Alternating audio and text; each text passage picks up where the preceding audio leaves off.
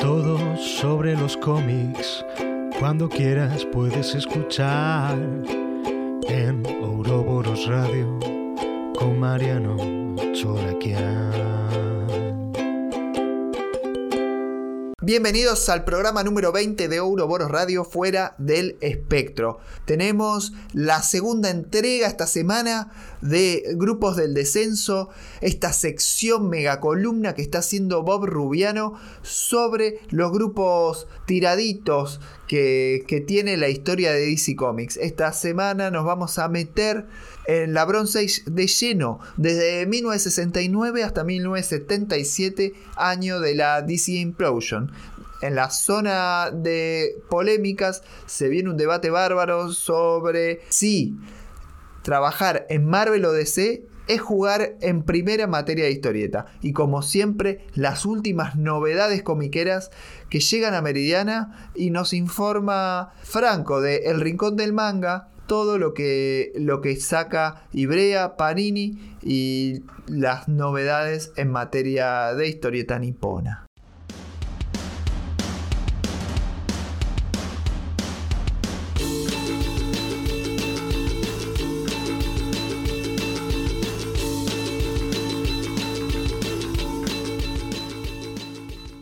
Bien, vamos a repasar ahora las novedades que llegan a Meridiana Comics, que queda en Avenida Rivadavia 4963, local 18 de la Galería Rivadavia, en el barrio Caballito.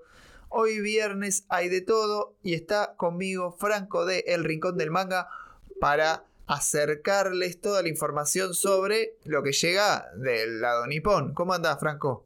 Hola Mariano, ¿cómo estás? Muchas gracias nuevamente por la invitación y el día de hoy vamos a repasar nuevamente las pocas cosas que salieron. Hay pocas novedades de manga, o sea, contrario de la semana pasada que fue a full manga, esta semana tenemos menos bombas, menos lanzamientos, tomos intermedios por ahí. Sí, sí, muy, muy poco la verdad. Eh, creo que fue una semana bastante normalucha, pero bueno, se entiende que la semana pasada salieron bastantes cosas y es como que dejaron descansar un poco la billetera, por así decirlo. Bien, entonces voy a empezar yo con las novedades nacionales porque sale Heridas Abiertas, esta antología de nueve historias que nos presentaba Guido Barsi en un audio la semana pasada.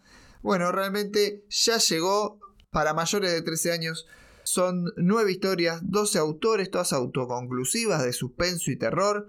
Pi Ediciones trae autores de la talla de Quique Alcatena, por ejemplo, Horacio Lalia, no sé si los conocen, Matías Chenzo, este, un par de autores importantes, también obviamente grandes autores, por ahí menos gigantes, pero está Rizo, no Rizo Eduardo, sino eh, Rizo con doble Z, ¿no?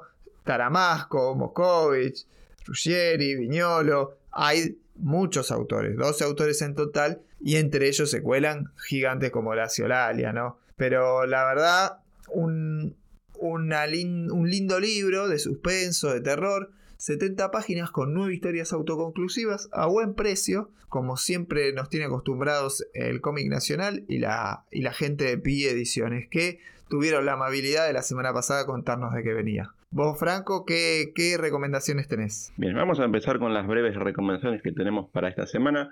Y vamos a comenzar con una reedición de manga que es el volumen número uno de una serie, pero muy pedida y que por lo visto eso que se pidió se acompañó. La gente dijo, vamos a comprar Given volumen número uno que están reeditando por parte de Panini Manga Argentina. ¿De qué se trata, Given? Porque no la abordé nunca leerla y en la portada veo que hay una banda de, música, de rock, parece. Sí. Eh, no quiero extenderme tampoco demasiado con lo que es la trama para evitar determinados spoilers, pero como bien comentas vos, es una banda conformada por muchachos bastante jóvenes, algunos de preparatoria, algunos universitarios, y se nos van contando su vida, su, su forma de banda, evidentemente, y los problemas que conllevan con su vida personal y cómo también se puede mezclar el amor con eso.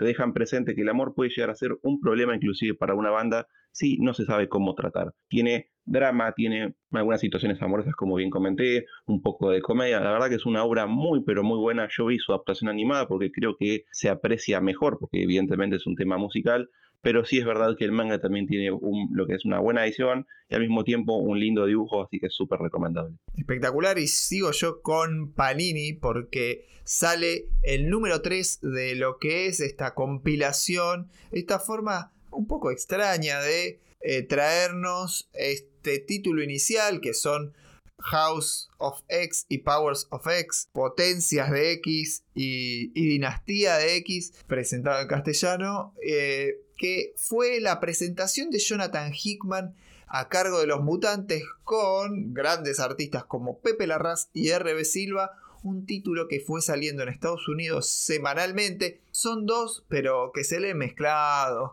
con una guía extraña que propone Hickman. Cuando salió en Estados Unidos semana a semana rompió todo, la gente no lo podía creer y ahora ya lo tenemos en edición argentina a muy buen precio y realmente es un evento mutante que te caes de culo. No necesitas leer nada previo, conocer el, el, lore clásico y habitual de los mutantes y tampoco es necesario que después sigas. Esta historia está cerradita, te va a sacar de culo seguro si la lees, porque además tiene un arte zarpado, porque los dos artistas trabajan en un tono parecido, un tono muy Marvel de ahora.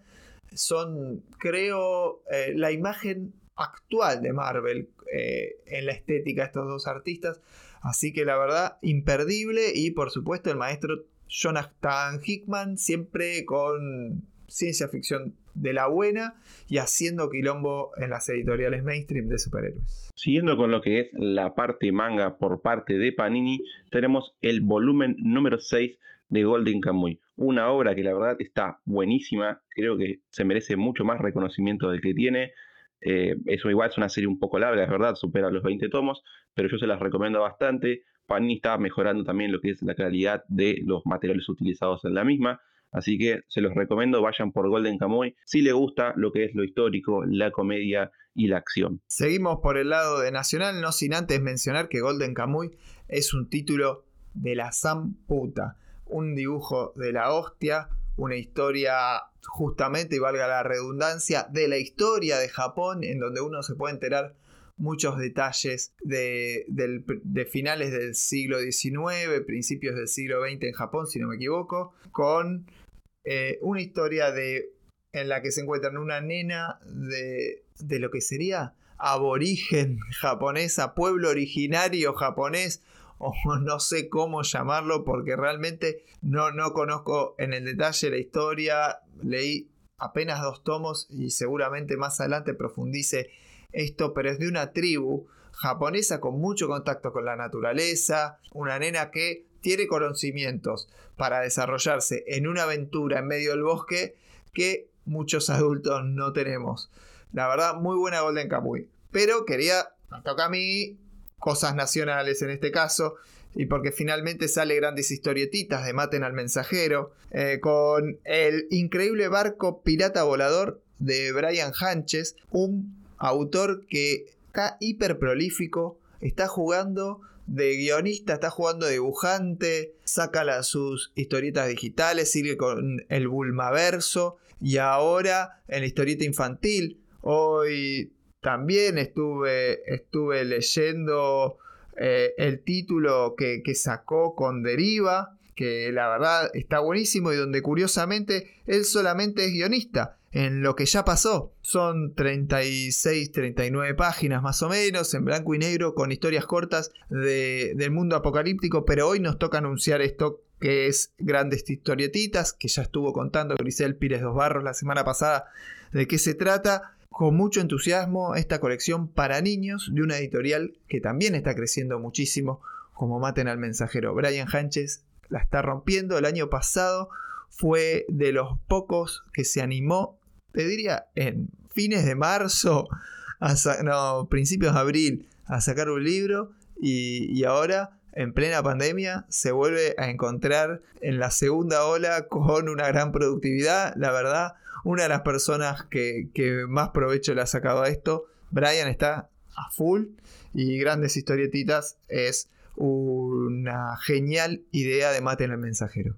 Muy bien, ahora vamos a continuar con lo que es la sección manga, pero vamos a cambiar de editorial, vamos a ir a Ibrea Argentina continuando con una serie que ya anteriormente habíamos mencionado en otro programa, que es Black Clover, sacando el volumen número 10. Continúa más o menos lo mismo que habíamos comentado anteriormente, así que no hay demasiado que agregar sobre esta obra. Si le gusta el shonen, tienen que leer y comprar Black Clover. ¿De qué se trata Black Clover? Yo no es uno de esos shonen que nunca al que nunca le presté demasiada atención porque me parece demasiado típico, por decirlo de algún modo. De qué, qué se trata o qué atractivo tiene en relación o en comparación a otros. O sea, ¿por qué debería leer Black Clover y no otro shonen cualquiera? Básicamente no te vas a encontrar con nada distinto a otro shonen. Como vos mencionás, es muy típico, es muy cliché, como diríamos, solemos utilizar nosotros, ¿no? Pero básicamente la historia es de un muchacho, un protagonista que no tiene poderes mágicos y está en un mundo mágico. ¿Qué es lo que quiere hacer él? Él quiere convertirse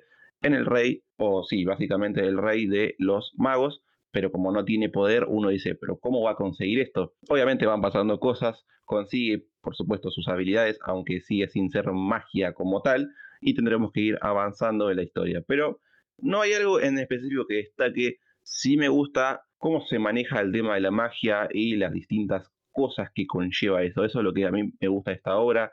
También me gusta cómo se destaca las clases sociales, la importancia de las clases sociales dentro de este manga, porque aunque parezca algo tonto y quizás no tenga un aporte, sí lo tiene. Buenísimo, bueno, al que le haya parecido interesante esta propuesta de Black Clover, acá tiene avanzando ya en un tomo, en un tomo, ¿cuánto me dijiste? Es el volumen número 10. Volumen número 10, pero como siempre, Ibrea tiene una maquinita de reimpresiones, así que lo podrán conseguir. Yo sigo con el cómic nacional que tuvo un montón de, de lanzamientos esta semana y sorprende. Y festejamos muchísimo esto. Después de un 2020 muy difícil, ya tenemos muchísimos libros que seguramente Santiago Can está sumando a su famoso Excel y, esperemos que sea un año récord. Lo que ahora me toca comentar es Deudas de Ricardo de Luca y Tomás Francisco de Duma Ediciones. Quiero puntualizar en el, en el guionista, sobre todo, un tipo muy comprometido con la historieta, investigador, tiene varios cómics en su haber, por ejemplo, Dalton, ¿no? Este, y Duma Ediciones también me parece que es destacable porque tiene una característica muy interesante, que es la... trae el espíritu, de algún modo, de la historieta más clásica argentina y está editando, por ejemplo, por ejemplo, al maestro Claudio Morhain, o Morain, perdón, nunca supe cómo pronunciarlo, o Morhain, no lo sé, pero el fenómeno Morhain, Morain, Claudio, el señor Claudio, hizo Río de Estrellas el año pasado con Horacio Lalia, y ahora ya tenemos deudas de De, Luca y, y Francisco. No pude leer el libro todavía, no lo pude abrir, no lo pude ver, no tuve oportunidad, acaba de salir de imprenta, pero otra editorial argentina que se mete, que, está sacando títulos anuales por lo menos, está laburando bien y siempre en ese espíritu, en el espíritu de la historieta que fue más exitosa a nivel popular argentino, bueno, está por esa línea muy muy interesante la propuesta de Doom Ediciones, en este caso con la, eh, la historia que se llama Deudas. Bien. Ahora también tenemos por parte de Ibrea otra continuación de manga, pero acá quizás hay una diferencia con las anteriores, que es el volumen número 12 de Demon Slayer Kimetsu no Yaiba. Acá creo que hay un pequeño punto de inflexión, porque la historia va tomando otro rumbo y se va encasillando a su final. Así que si ustedes siguen Demon Slayer, es por supuesto necesario que compren este tomo, que la continúen y si no compraron la obra pero les gustan los shonens, también es una obra muy pero muy recomendable. El éxito de ventas total en Japón y en todo el mundo que esta semana va a estar estrenando película en los cines argentinos. Ojo, Demon Slayer llega a los cines, Akira va a estar en los cines, se viene una invasión japonesa a los cines y bueno, continúa saliendo Demon Slayer eh, por parte de Ibrea, titulazo, un shonen que sí, me gusta mucho, con, personajes hiper atractivos, con, con merchandising hermoso y, con una historia, sí, la verdad es que tiene, tiene, lindo, tiene lindas figuras Demon Slayer. Y ah, un título para seguir, ¿por qué? Viste cuando decís, es, la que está, es lo que está pegando, es lo que está de moda. a veces está lindo seguir eso.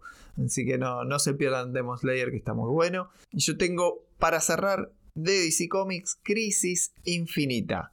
De Jeff Jones y Phil Jiménez, también está George Pérez, Jerry Orwell, Iván Reis. Bastante bien, ¿no? La convocatoria a, a este evento, porque está siguiéndose los eventos, así se presenta en esta colección como esenciales de DC y Crisis Infinita sale en un, en un, un libro de 384 páginas que ocupa, que ocupa Countdown to Infinite Crisis, el Infinite Crisis del 1 al 7 y el Secret Files eh, Infinite Crisis de 2006. Para mi gusto está medio descontextualizado este título. Por ahí hubiese estado bueno tenerlo con, con todo el camino. Por lo menos salió después de, de Crisis de Identidad. Pero por ejemplo, en Estados Unidos está editado en un ómnibus de mil páginas. ¿Por qué? Porque tiene mucho contexto. Se llega de por muchos lugares, se llega a esta crisis infinita. A mí me gusta, pero hay muchos fans de DC que no, no han disfrutado de este evento. ¿Por qué no han disfrutado del evento? Porque tiene algunas resoluciones que por ahí, si uno sigue el argumento como una historia de superhéroes, un evento clásico, no está bueno. Pero es uno de los primeros ejercicios fuertes que hace Jeff Jones de Metacomic. Ahora estamos recontra acostumbrados a sus ejercicios de Metacomic, que jode con Three Jokers, que Doomsday Clock, pero acá realmente el tipo hace Metacomic. Hay apariciones estelares, estelares de algún editor de, DC Comics que ya ha salido, uno que muchos odiaban, y, un personaje más que interesante con el que siempre Jones jode. Es decir, no quiero spoilear al que no lo haya leído, pero, pero realmente es, para mí, una marca de la casa de Jones. Es, eh, es el agua que divide las dos costas de Jones en DC Comics, de algún modo porque es el momento en que Jones deja de escribir por ahí series regulares más constantes y pasa a ser el tipo que te escribe los eventos, que te hace metacómic, que trabaja sobre la ideología de esta editorial.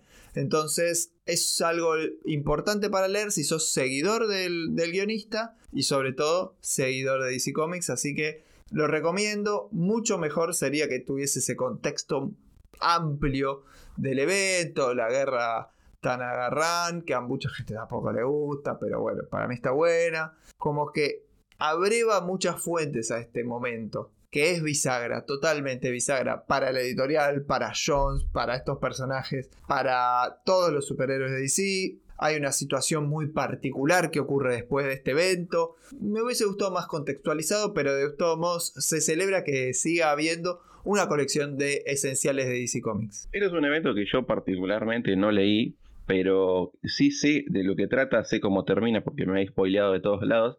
E inclusive, si me permitís, voy a mencionar a un colega que, me, muchas veces me dijo, no, esto me lo quiero comprar, me lo quiero comprar. Y yo dije, bueno, tendré que obviamente leer primero, como vos decís, contextualizarme antes de poder comprar esta, este evento como tal. Pero me llama la atención y por lo que vi la edición es bastante bonita. ¿Quién es ese colega? Me tenés que decir. El señor DMDM Comics, que ya anteriormente has colaborado con él. Ha pasado por este programa el Lord, el uno de la divulgación de cómics, fan total de DC Comics, fan de New 52.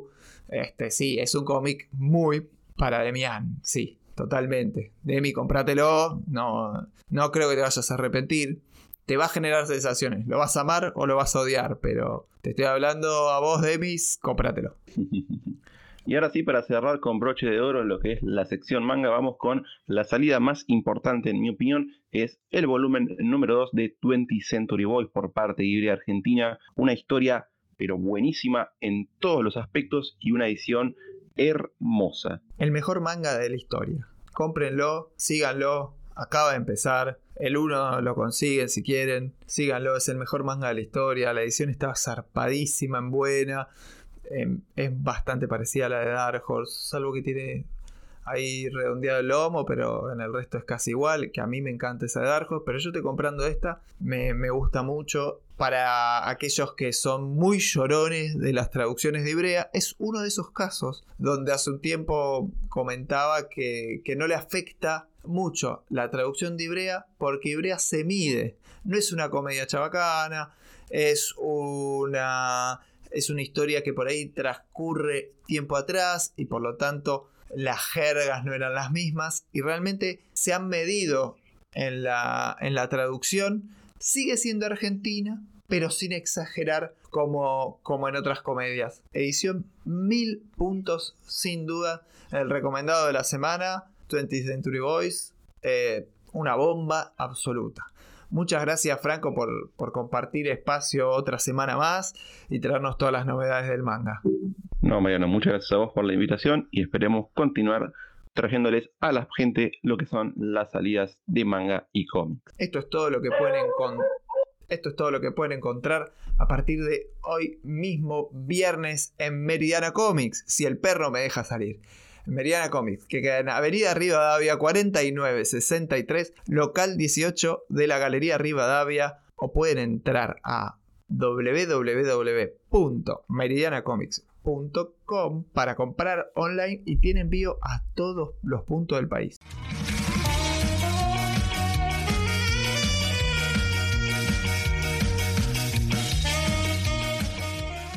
Entramos a la zona de rumores y polémicas y como siempre doy la bienvenida al, al creador, al productor, al co-conductor, al capo de Damián Pérez, que es el encargado absoluto de esta nueva sección que está funcionando bárbaro y que ya es un clásico a pesar de que es recién su tercera emisión. ¿Cómo estás, Dami? Hola Mariano, ¿cómo estás vos? Gracias por la presentación. ¿eh? Y bueno, estamos en una nueva zona de rumores y polémicas. Hoy tenemos más polémica que rumores. Pero, ¿querés que empiece ya? Claro, vamos ya a los, a los rumores, a las últimas novedades que tenemos en el ámbito nacional que, claramente está teniendo un gran 2021 después de, de un 2020 absolutamente pandémico. Exactamente, tuvimos un arranque del año con un montón de anuncios, un montón de novedades, un montón de rumores. Todavía sigue, habiendo anuncios y cosas por anunciar todavía.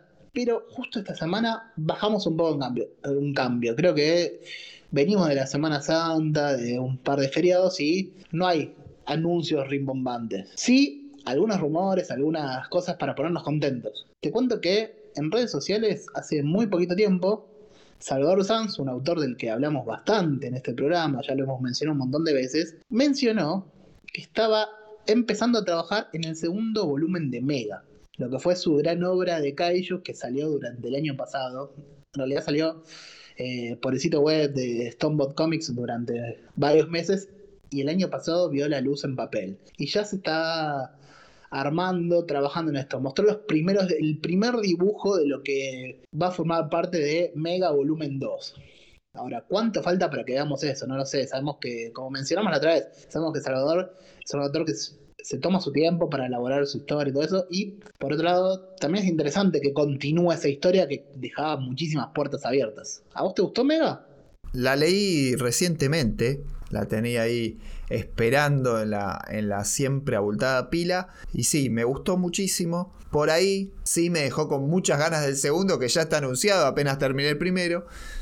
Destaco algo que, que es particular, porque me llamó muchísimo la atención el personaje de, de, la nena sobre todo, pero los personajes humanos, una influencia absoluta de, John Romita Jr.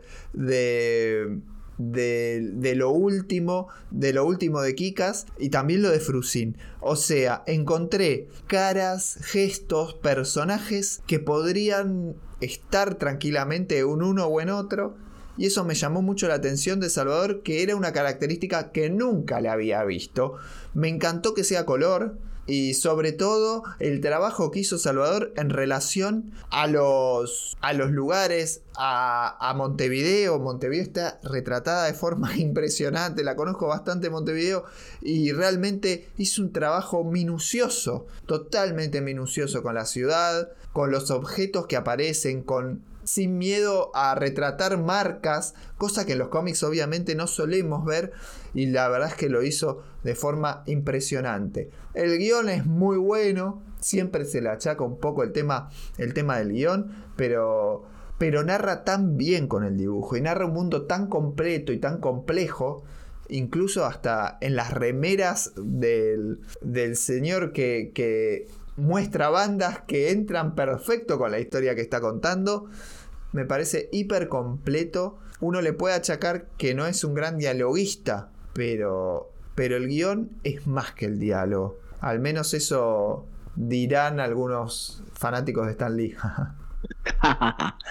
eh, escribiste un montón, hiciste una reseña completa, más o menos. Es verdad, una de las características de la obra de Salvador es la ambientación, el poner lugares conocidos como entorno y se está con eso. También la capacidad narrativa que tiene para contar con los dibujos es uno de los puntos donde se destaca. También es verdad que uno de sus grandes problemas en obras anteriores era eh, el detalle en los rostros, las expresiones y las diferenciaciones, todo eso, y ahora parece que tomó nota de eso y está modificando. Encontraste un gran paralelismo ahí con Frusin, con, con Romita Jr., que siempre lo tenés que nombrar, a pesar mío. Y bueno, otra comparación que no puedo, de la que no puedo escapar porque fue estreno de la última semana, Godzilla vs. Kong, y en la historia de Salvador los humanos funcionan mucho mejor que en Godzilla vs. Kong. Tienen mucho más sentido.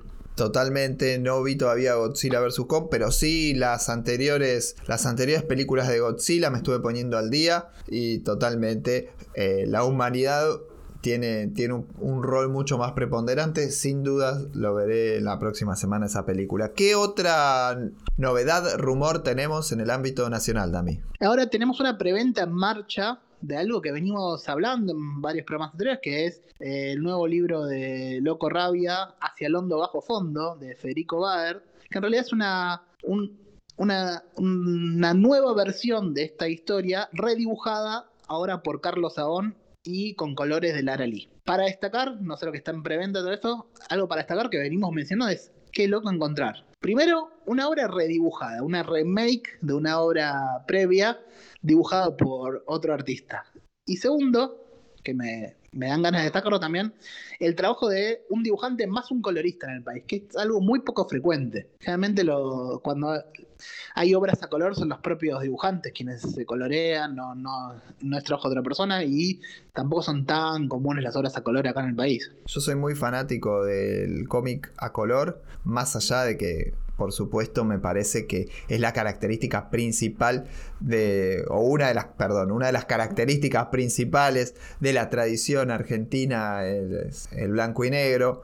Pero realmente me parece que estamos en horas de hacer una transición hacia el color, sobre todo con tantas ediciones digitales que permiten, que permiten tener eh, aplicación de color sin el costo que conllevaría la impresión a color, que a veces eh, todavía está en desarrollo y además aumenta tanto los costos que, que, no permitiría mantener los precios de lo que, de lo que tiene la, la producción nacional. Sin embargo, estamos empezando a ver nuevas y muchas obras a color. Estamos empezando a ver este nuevo resurgir del cómic europeo en edición nacional, cosa que trae una obligación de trabajo de color por editoriales que no son las clásicas licenciatarias del, cómic estadounidense. Entonces eso hace que, que el color esté empezando empezando a verse muchísimo más seguido en las editoriales nacionales y espero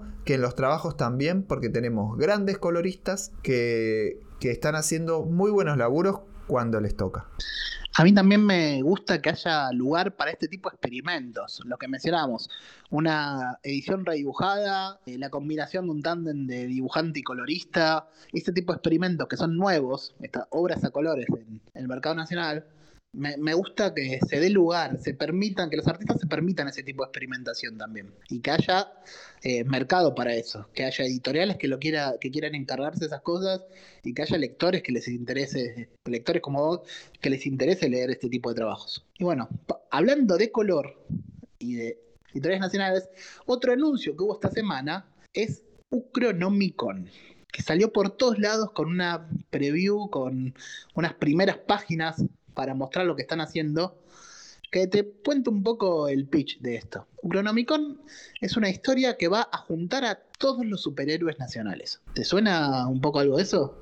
Es un proyecto que viene dando vueltas hace mucho tiempo y que está siendo impulsado básicamente por, por sus autores hasta el momento. Hay una cantidad de autores terrible, hay un montón de nombres, no tengo el listado acá de la cantidad de nombres que participan, pero sí te puedo mencionar algunos de los personajes. Hay algunos más conocidos que otros, o sea, la cabeza se la lleva el Caballero Rojo, quizás uno de los superhéroes nacionales de más larga tradición que esta, este este, personaje a medio camino entre Spider-Man, un luchador, una especie de Daredevil local, con este estilo muy a los John Byrne que tenemos. También aparece Super Piva, que es una de los superhéroes, superheroínas que tiene muchas tiras actuales. Tenemos a la Cuca de Liniers de Bebacua, aparece Lobizón, aparecen una cantidad enorme de personajes, algunos con diferentes tonos. Hay incluso eh, un capitán del espacio, un Superhijitus, un Patoruzú, en, alguna, en algunas versiones que escapan un poco al canon. Incluso uno que me puso muy contento de ver, creo que a vos también, un anticazador de alguna manera. Impresionante ese anticazador, hincha de independiente y con una florcita en la frente. Lo amé totalmente. Un el arte previo o esta presentación de todos los personajes fue hecha por Emiliano Uric. Y, es un laburo bárbaro. Realmente es algo que a mí no me suele llamar la atención. El superhéroe fuera de Estados Unidos. Soy de la idea de que es un género que le es ajeno al resto del mundo, que es propio de, de una cultura. Y sobre todo teniendo en cuenta algunas cuestiones político-legales incluso, me parece que lo justifica y muchas eh, de las posiciones éticas que puedan tener los estadounidenses, pero más allá de eso, este, es un proyecto que reúne un montón de historietistas que, siempre es bueno tener unión y tener gente juntándose en la historieta argentina, cosa que nos falta muchísimo.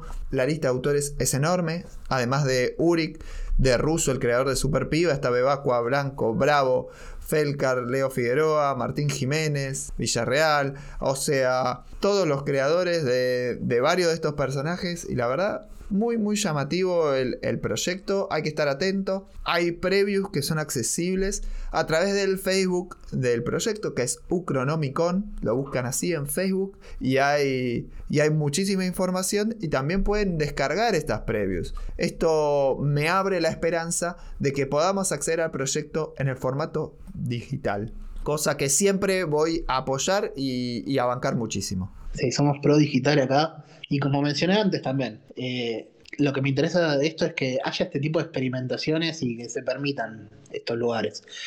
Y me, gustó mucho una cosa que destacás, esta cuestión de unión, de tratar de llevar adelante proyectos grupales, también es otra cosa que le viene faltando a la historieta en Argentina y está bueno que, aparezcan este tipo de ideas. Y hablando de presentaciones, ¿querés aportar algo más? Tenemos eh, para cerrar el, último rumor de la, jornada, que es una novela, no una historieta, pero es una novela que se llama Historieta Nacional. Y va a salir en formato digital, sí, por Alejo Valdearena, que es quién? ¿Te acordás de Alejo Valderena? Es uno de los autores detrás de la recordada 4 segundos. Aguante 4 segundos, cómo me divertía 4 segundos. La seguía al día y, la verdad la, disfrutaba muchísimo. Tengo la pila de pendientes para leer el, integral que está buenísimo. La verdad que el integral está buenísimo. Me tengo que sentar realmente a leerlo. Pero ahora también se suma la, la novela que anuncia Alejo. Y por lo que se ven los anticipos, tiene. La, novela está disponible gratuitamente, primero para destacar. Desde la página de Alejo Valderena, creo que es alejovalderena.com, si no lo buscan en Facebook, Alejo Valderena, y ahí está el link para buscar, es suscribirse y les permite descargar de forma digital. Esto es por este mes, hasta el 7 de mayo, si no me equivoco, va a estar disponible para descargar gratuitamente, después va, a venderse en formato digital, nada más. Tiene una impronta, es una novela sobre el fandom, sobre los comiqueros, sobre el mundo del cómic. Hay convenciones, hay cosas que nos tocan muy de cerca. Y como mucha gente conoció la historieta nacional a partir de 4 segundos, recuerdan que en ese momento, cuando sale 4 segundos, eh, se acercó mucha gente que estaba más pegada al lado del manga, se acercó a la historieta nacional a partir de 4 segundos. Otro de los participantes de toda esa época, esa movida, Pierre Brito, es quien hace la portada de la novela. 4 segundos que salía, si no me equivoco, como complemento ¿De qué? De la mítica revista Láser. Sí, salía el Láser en esta revista que sacó en su momento eh, la gente Ibrea, Convergencia, que incluía varias, de, varias series nacionales que había impulsado la propia Ibrea. Anita, la hija del verdugo, entre otras. Esos primeros tiempos de la editorial Ibrea, en donde estaba también acercada al, cómic nacional y disfruté muchísimo 4 segundos. Es más, no me gustaba mucho la láser, me gustaba 4 segundos, la seguía al día y totalmente. Así que festejamos el, el lanzamiento que hace eh, que hace Valdearena y, y búsquenlo en Facebook. Es con B corta, Valde Arena. Está ahí Alejo vendiendo la preventa de esta novela a la que ya pueden acceder.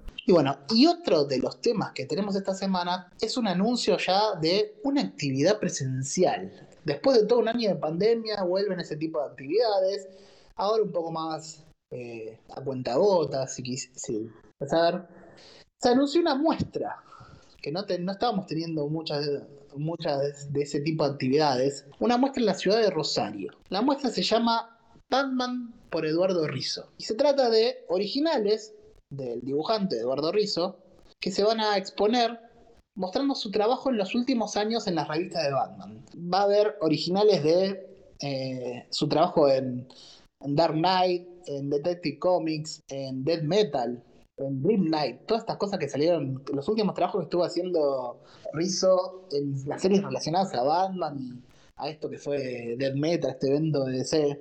Esta exposición va a estar, son en total 49 obras que se van a exponer y se va a dar en, espera que te digo a buscar el dato, es en plataforma Labardén, un centro en la ciudad de Rosario, ubicado en Mendoza 1085. La característica es que eh, originalmente iba a haber una charla de, de Rizzo inaugurando la muestra. Eso hoy mismo nos enteramos que se suspendió. Sin embargo, la muestra va a seguir activa. Para poder visitarla es con protocolo, hay que anotarse, hay una capacidad limitada, son hasta 10 personas en la sala eh, y eso hay que anotarse previamente. Búsquelo en internet, tanto en la página de la plataforma Labardén como en las páginas, en todas las redes sociales de Eduardo Rizzo. Y esto me lleva a la polémica de hoy.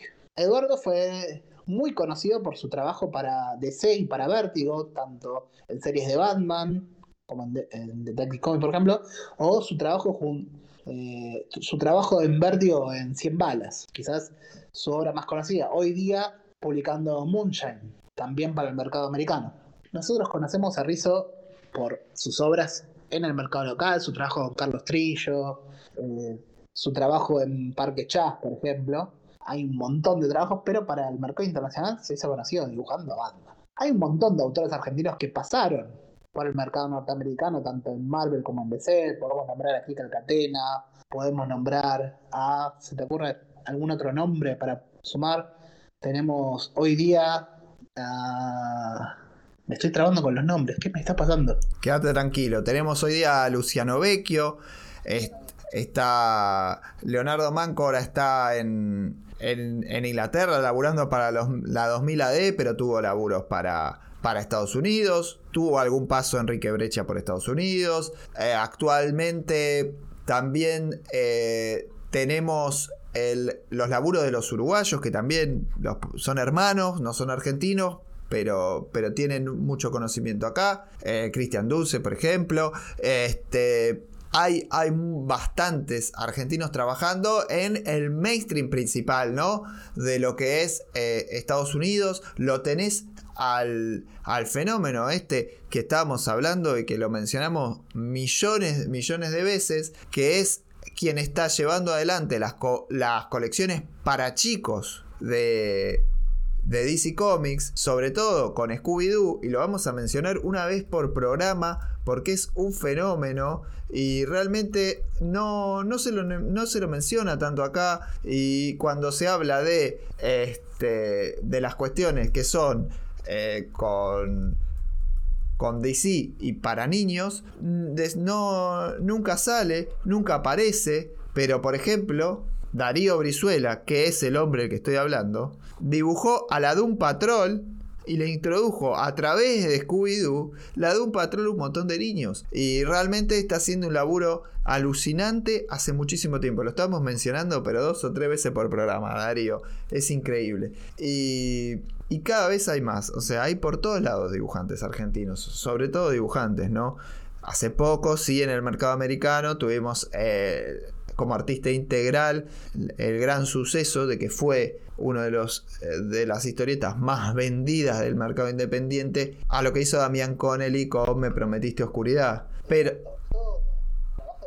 es el que se ve afuera. Eh, me olvidé de mencionar también a Ariel Olivetti, conocido por muchos trabajos en Marvel. Y estamos en condiciones de discutir justo este tema, es el que me, me interesaba traer. Hay una frase que dijo el propio Kika Alcatena en una entrevista que le hicimos una vez en Ouroboros, que pueden visitar en la página, cuando le preguntamos sobre su trabajo en Marvel, su trabajo en DC, y él mismo dijo que trabajar para las grandes editoriales no era, eh, no era llegar al... No me acuerdo las palabras exactas, pero dijo, no era llegar a, llegar a jugar en, en la Champions League no era jugar el mundial, de alguna manera. Lo estoy tergiversando, lo estoy llevando a otra analogía. Él no recuerdo cuál es la que usó, pero no era el Nirvana, creo que dijo, que se sentía mucho más contento haciendo sus propios trabajos. Y esta es una postura que se le escuchó decir a muchos autores. El propio Rizzo la mencionamos una vez, el propio Olivetti la ha dicho. Y quiero traer justamente este tema para discutir. Trabajar para las grandes editoriales, ¿es jugar en primera para vos, Mariano?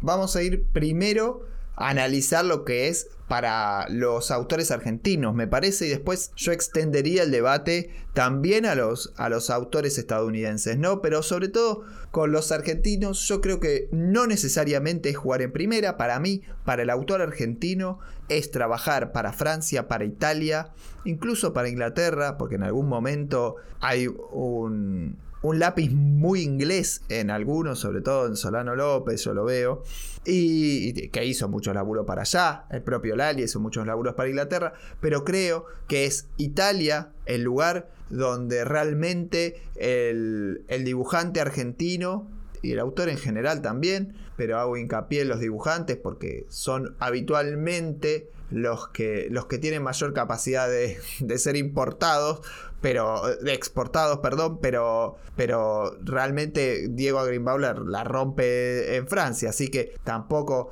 tampoco se agota ahí. El asunto es, creo que las características del historietista argentino tienen muchísima más pregnancia ya. Entonces no necesariamente jugar en primera. Es más, creo que el historietista argentino en Estados Unidos es más parecido al jugador de básquet yendo a la NBA.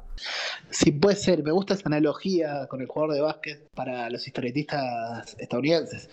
Pero volviendo a lo que decís, para muchos autores nacionales, el trabajar para afuera, trabajar como mencionás, los trabajos para Italia, los trabajos para Francia, el mercado europeo más que nada, para algunos autores significa otro tipo de trabajo fijo, una eh, una cuestión económica que no muchas veces puede proveer el mercado local. Eso es lo que le, ha sucedido a muchos. Lo menciona Diego Rimbaud muchas veces en sus charlas, en sus entrevistas, cómo influye ese mercado francés. Lo mismo, bueno, Lucas Varela hoy está sentado allá, lo mismo Solotero, que son gente que directamente vive en esos lugares y está trabajando para ese mercado. En otro momento, hace décadas.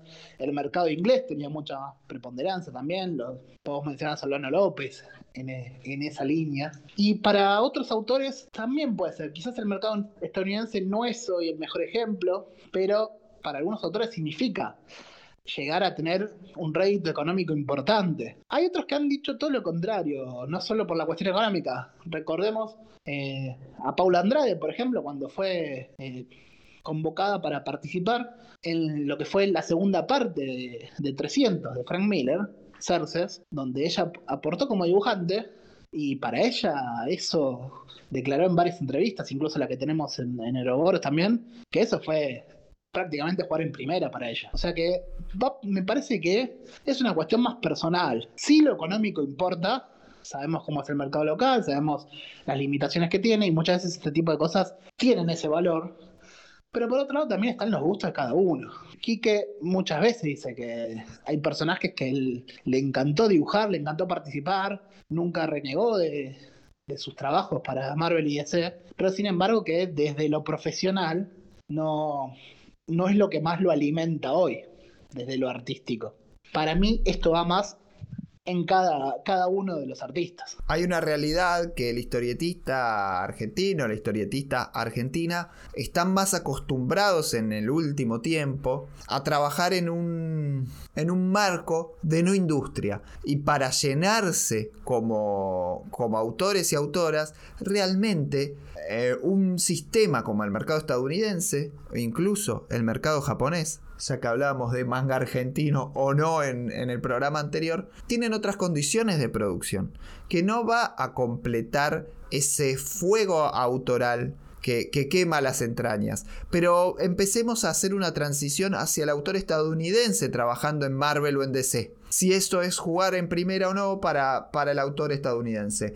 Y hace un tiempo, ya hace un par de años, Germán de Sector 2814 decía en Héroes Radio, hablando de DC Comics, que él no entendía cómo el autor estadounidense, en particular, a pesar de sí tener una mejor ventaja económica por hacer un Creator Owned, no quería estar en Marvel o en DC si era el, el equipo era como el club de fútbol del que eran hinchas de chicos y, que los había convertido en autores de cómics. Es decir, las primeras lecturas de cualquier autor estadounidense obviamente van a estar relacionadas con Marvel y DC porque tiene una pregnancia cultural enorme en Estados Unidos. Todo el mundo lee cómics de superhéroes, por más que no nos parezca hoy, hace años era impresionante la pregnancia cultural. Entonces, realmente coincido con Germán en que es llamativo que sea solamente lo económico el motor, porque no es que no pagan en esas editoriales, pagan, son muy exigentes, pero pagan. Entonces, un poco coincido. Y también, eh, hoy por hoy, creo que, que, tampoco estamos viendo en los Creator Owned mucha honestidad autoral. Y voy a ser jodido con esto. Creo que en Estados Unidos estamos ante una búsqueda de IPs que, lo único que, que tiene por objeto es pegarla para una serie de televisión, generar un pitch de serie de televisión o de película, bien, en forma de historieta. Y realmente tampoco es que más allá de lo económico esté llenando tanto a los autores el laburo de allá. Por eso quería separar de arranque el argentino del estadounidense, ¿no? Justo lo que decís, voy por puntos. Creo que hay una diferencia importante, que es la que mencionaste al principio, entre los autores argentinos, o también supongo pasará en otros países, se muchos autores extranjeros en, en Marvel y DC, que quizás lo económico suma muchísimo más para los autores extranjeros que para los locales. Quizás no representa una gran diferencia económica trabajar tanto para Marvel DC o para otras editoriales allá. Sin embargo, la cuestión de esto de ponerse la camiseta de tu equipo podría tener otro peso que eso se fue, fue acotándose quizás con el tiempo, porque la libertad artística es muy distinta, eso queda muy claro, están muchos más atados, no, no todos lo consideran de la misma forma un trabajo o un arte, están, se mueven entre esos extremos, y también pasa que esa burbuja de lo que decís, esa, esa idea del Creator Owned para meter la serie de TV, algo que venimos mencionando, mencionamos en algún programa previo, yo creo que esa burbuja se fue inflando muchísimo, sobre todo en los primeros años de este siglo, formando, hubo muchas experiencias con Kirkman a la cabeza, con sus zombies, con The Walking Dead y otros que vinieron después.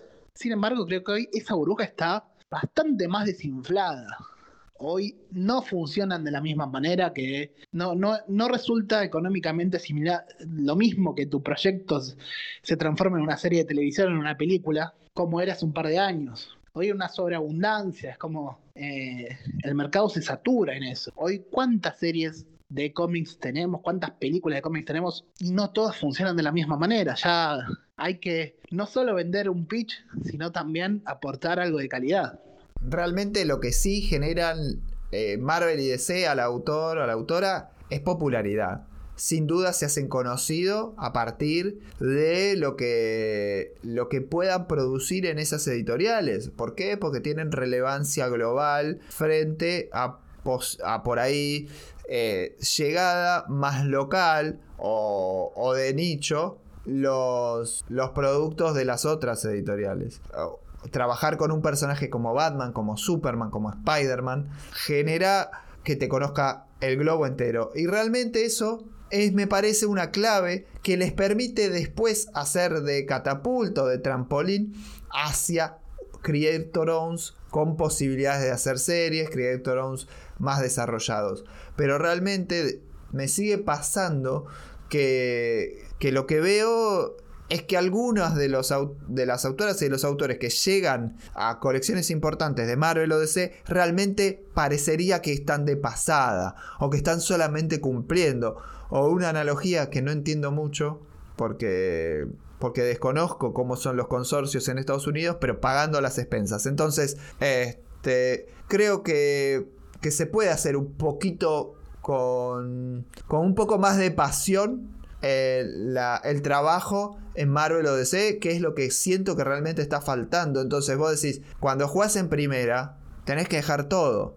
Entonces realmente termina pareciendo que no es primera, sino que es un vehículo como para hacer una diferencia económica, juntar un poquito más de guita. Y incluso voy a dar un ejemplo de un autor que es vilipendiado a veces por, por los fanáticos, que es Tom King, quien realmente, te guste o no, eh, haga o no haga buenos trabajos, se nota que pone huevo trabajando para Marvel y para DC.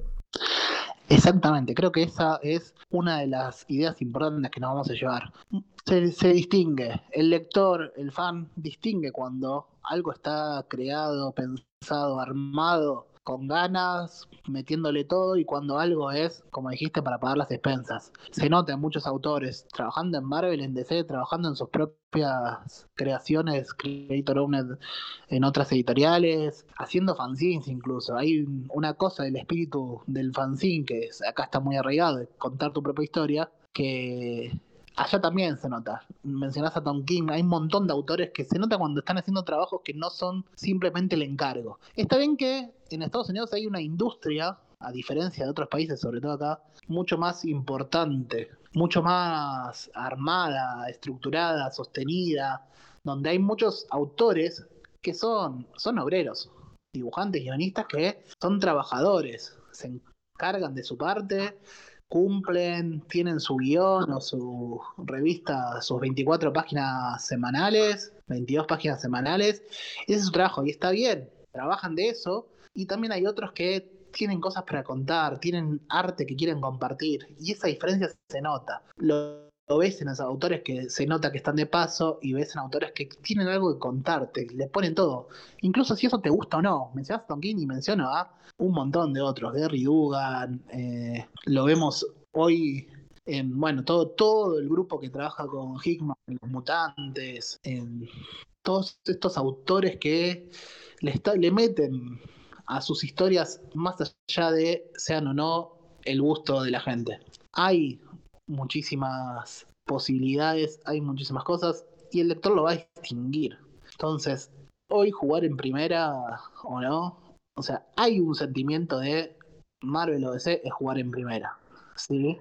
No me parece mal. Son tienen a los personajes y las historias con las que crecimos y crecieron muchos de esos autores. No es la primera vez que pasa. Ya desde los 70 tenemos autores que crecieron con esos personajes y tenían ganas de agarrarlos y contar sus propias historias, como hacemos todos de chicos. Y si eso lo transforman en un oficio, si le meten calidad, le meten toda su capacidad, puede resultar en cosas interesantes. Las vimos, tenemos exponentes de eso. Yo no estoy de acuerdo con que todos los, los del equipo actual de, de X-Men y de la franquicia Mutantes realmente sean eh, gente que labura con pasión en, cada uno de los títulos que están trabajando. Sí, siento que tienen el convencimiento. Es justo la franquicia que está reuniendo en mayor cantidad a lo que un poco maliciosamente llamo los planta permanente de Marvel. Porque tienen... Eh, van saltando de título en título. No dejan marca en ninguno. Como autores son de batalla y realmente en otra época los autores de batalla sí dejaban marca, porque uno insiste por ahí con Dan Jorgens como un autor de Superman eh, que, que era que es de la casa, que es. Pero en Superman, realmente el tipo cambió todo y dejó una marca y nos llegó. Yo no me imagino un lector de X-Men actual diciendo me mató Kelly Thompson. Realmente no me lo imagino. Jerry Dugan tampoco, no coincido. Realmente en eso no coincido. Sí siento que hay autores que laburan con mucha pasión, son los menos, pero que cuando llegan tienen eh, un estilo, tienen una personalidad, tienen su, su, amor para eso. Y ocurre tanto en guionistas como en dibujantes. En el caso de guionistas, hoy uno que a mí me llama muchísimo la atención en superhéroes, ¿no? Es Jin Luen Yang, que, que eh, realmente ha hecho con Superman el Smashes de Clan, que tiene marcas autorales por todos lados. Hizo el Superman chino, que es un título, la verdad, bastante choto, pero que demuestra mucho amor en el tipo. O sea, tenés autores que demuestran profundo amor por, por Marvel y por DC, y en el caso de, de los dibujantes, yo lo veo muchísimo en los españoles. Lo aman, aman lo que están haciendo en superhéroes. Y para el español sí es jugar en primera, como creo que, que, como ningún otro grupo de dibujantes, incluso los representantes españoles, colocan eh, en los feelings a otros representados para que lleguen al mercado. Pero Cafu es un ejemplo que ama, yo tuve la suerte de entrevistarlo, y ama pero tremendamente lo que está haciendo en superhéroes y el tipo está militando como loco que le den la oportunidad de llegar a Spider-Man. Jorge Jiménez, que la rompe cada cosa que agarra, Pepe Larraz, es decir, siempre en el, el dibujante español, realmente laburando para Marvel o para DC, eh, demuestra un amor enorme por ese lugar. Y sobre todo porque eh, Javier Rodríguez, que insiste en que no ama tanto a los superhéroes, hizo un trabajo con mucho amor, pero a lo que iba es que hay alguien, Jorge Fornés, o sea, puedo estar todo el día mencionando dibujantes españoles, pero hay uno que es el padrino de todos, el que baja línea, el ideólogo, el Marcelo Bielsa de ese, el Pep Guardiola, vamos a decir alguien de, la, de la península ibérica, el Pep Guardiola de los dibujantes españoles, que es Carlos Pacheco, que habla cada vez que, que uno lo escucha en todos los podcasts que está, porque está por todos lados. Está en Papel de Chicle, que es el podcast de, Javier Rodríguez, está en Contacto Comic, aparece en Pictopía, aparece en todo lado Carlos Pacheco. Y habla todo el tiempo con un amor, con un amor de los superhéroes, que no se puede creer. Y el tipo tiene ya décadas en el mercado y no se queja, cada vez los quiere más y es un tipo que económicamente le ha ido bien sin pegar un gran creator owner todavía, sin pegar una gran participación económica en ninguna gran serie de televisión. Tal vez tenga dentro de poco la suerte con Arrowsmith, no se sabe, pero creo que tiene que ver obviamente con cuestiones culturales de cómo se forma cada uno, y llamativamente en los autores estadounidenses se está perdiendo un poco el amor por, por trabajar eh, con los superhéroes de Marvel y DC. Y ahí volvemos a lo de antes, estás mencionando muchos españoles, muchos extranjeros, como Jay Noang también, que pasa eso también. Hay españoles que ya cuentan como autores locales estadounidenses, como el caso de Carlos Pacheco, pero yo creo que hay todavía eso, de que hay muchísimos autores que aman a los personajes y se les nota, incluso, como decía antes, no siendo los mejores en su oficio, no teniendo grandes capacidades, no siendo eh, destellantes de alguna manera. Pero se nota cuando hacen cosas con amor, cuando tienen cosas para contar, cuando están contentos con lo que están haciendo. Eh, sin ir más lejos, Niciesa y Liefeld se nota que les gusta, a pesar de todas las contras y negatividades y palos que les podemos dar, sobre todo a Layfield, se nota que les gusta el mundo en el que están metidos. Rob Liefeld, Rob Liefeld, perdón, es un es un autor que, que le podemos decir que dibuja pésimo, le podemos decir que es un pesetero porque se fue a Image con un discurso y, termina haciendo lo mismo de algún modo.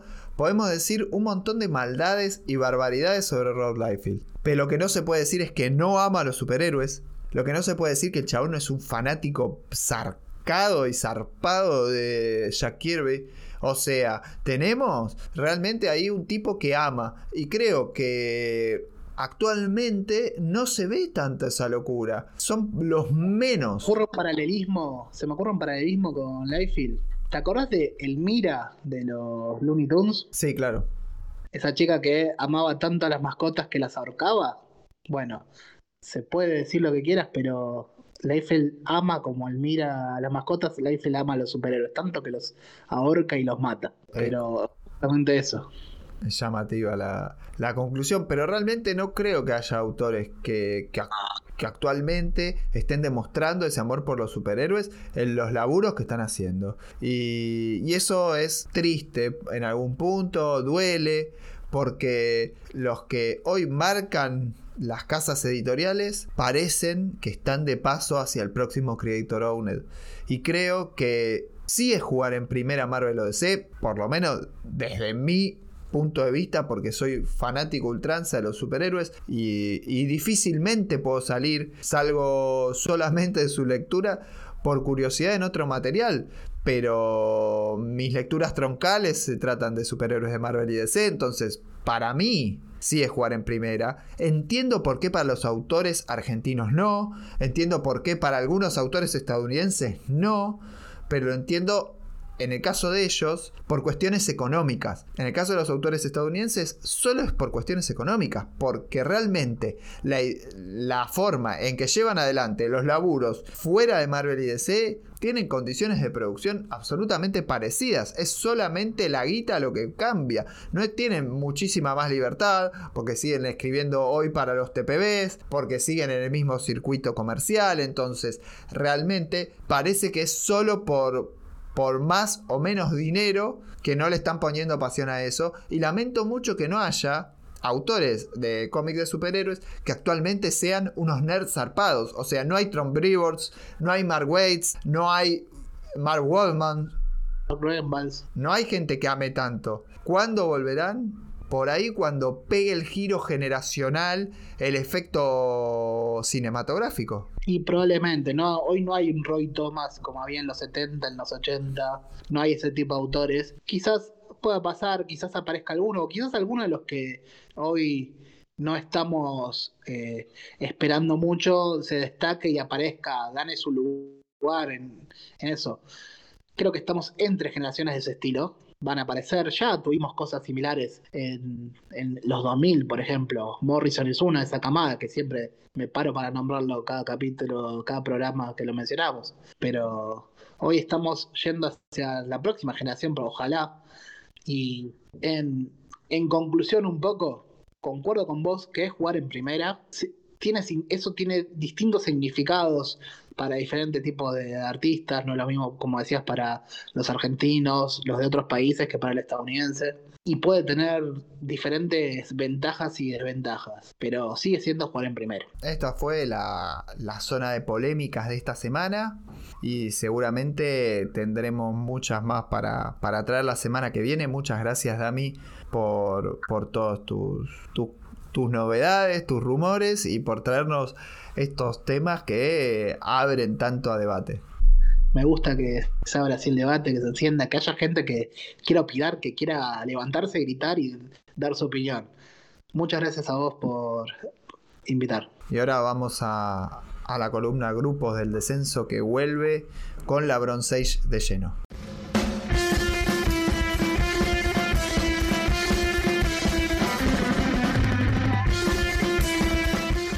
Llegamos al último bloque del programa y retomamos una sección que empezamos hace un par de meses, un mes más o menos, que es grupos del descenso. Entramos a la segunda parte, ya la Bronze Age, los 70, ya nos va a explicar el señor Bob Rubiano de qué se trata, pero quería hacer una intro de por qué vamos a elegir esta cantidad de grupos, porque vamos a avanzar muy lento, vamos a cubrir a todos los grupos del descenso y vamos a hacer un periodo, un periodo de años que va a ir una década nada más esta vez. La otra vez hicimos Golden y Silver enteros. Bueno, esta vez una década nada más y después los periodos van a ser más cortos porque se vienen un montón de grupos recontra refalopa en DC, que es lo que más nos gusta, la falopa.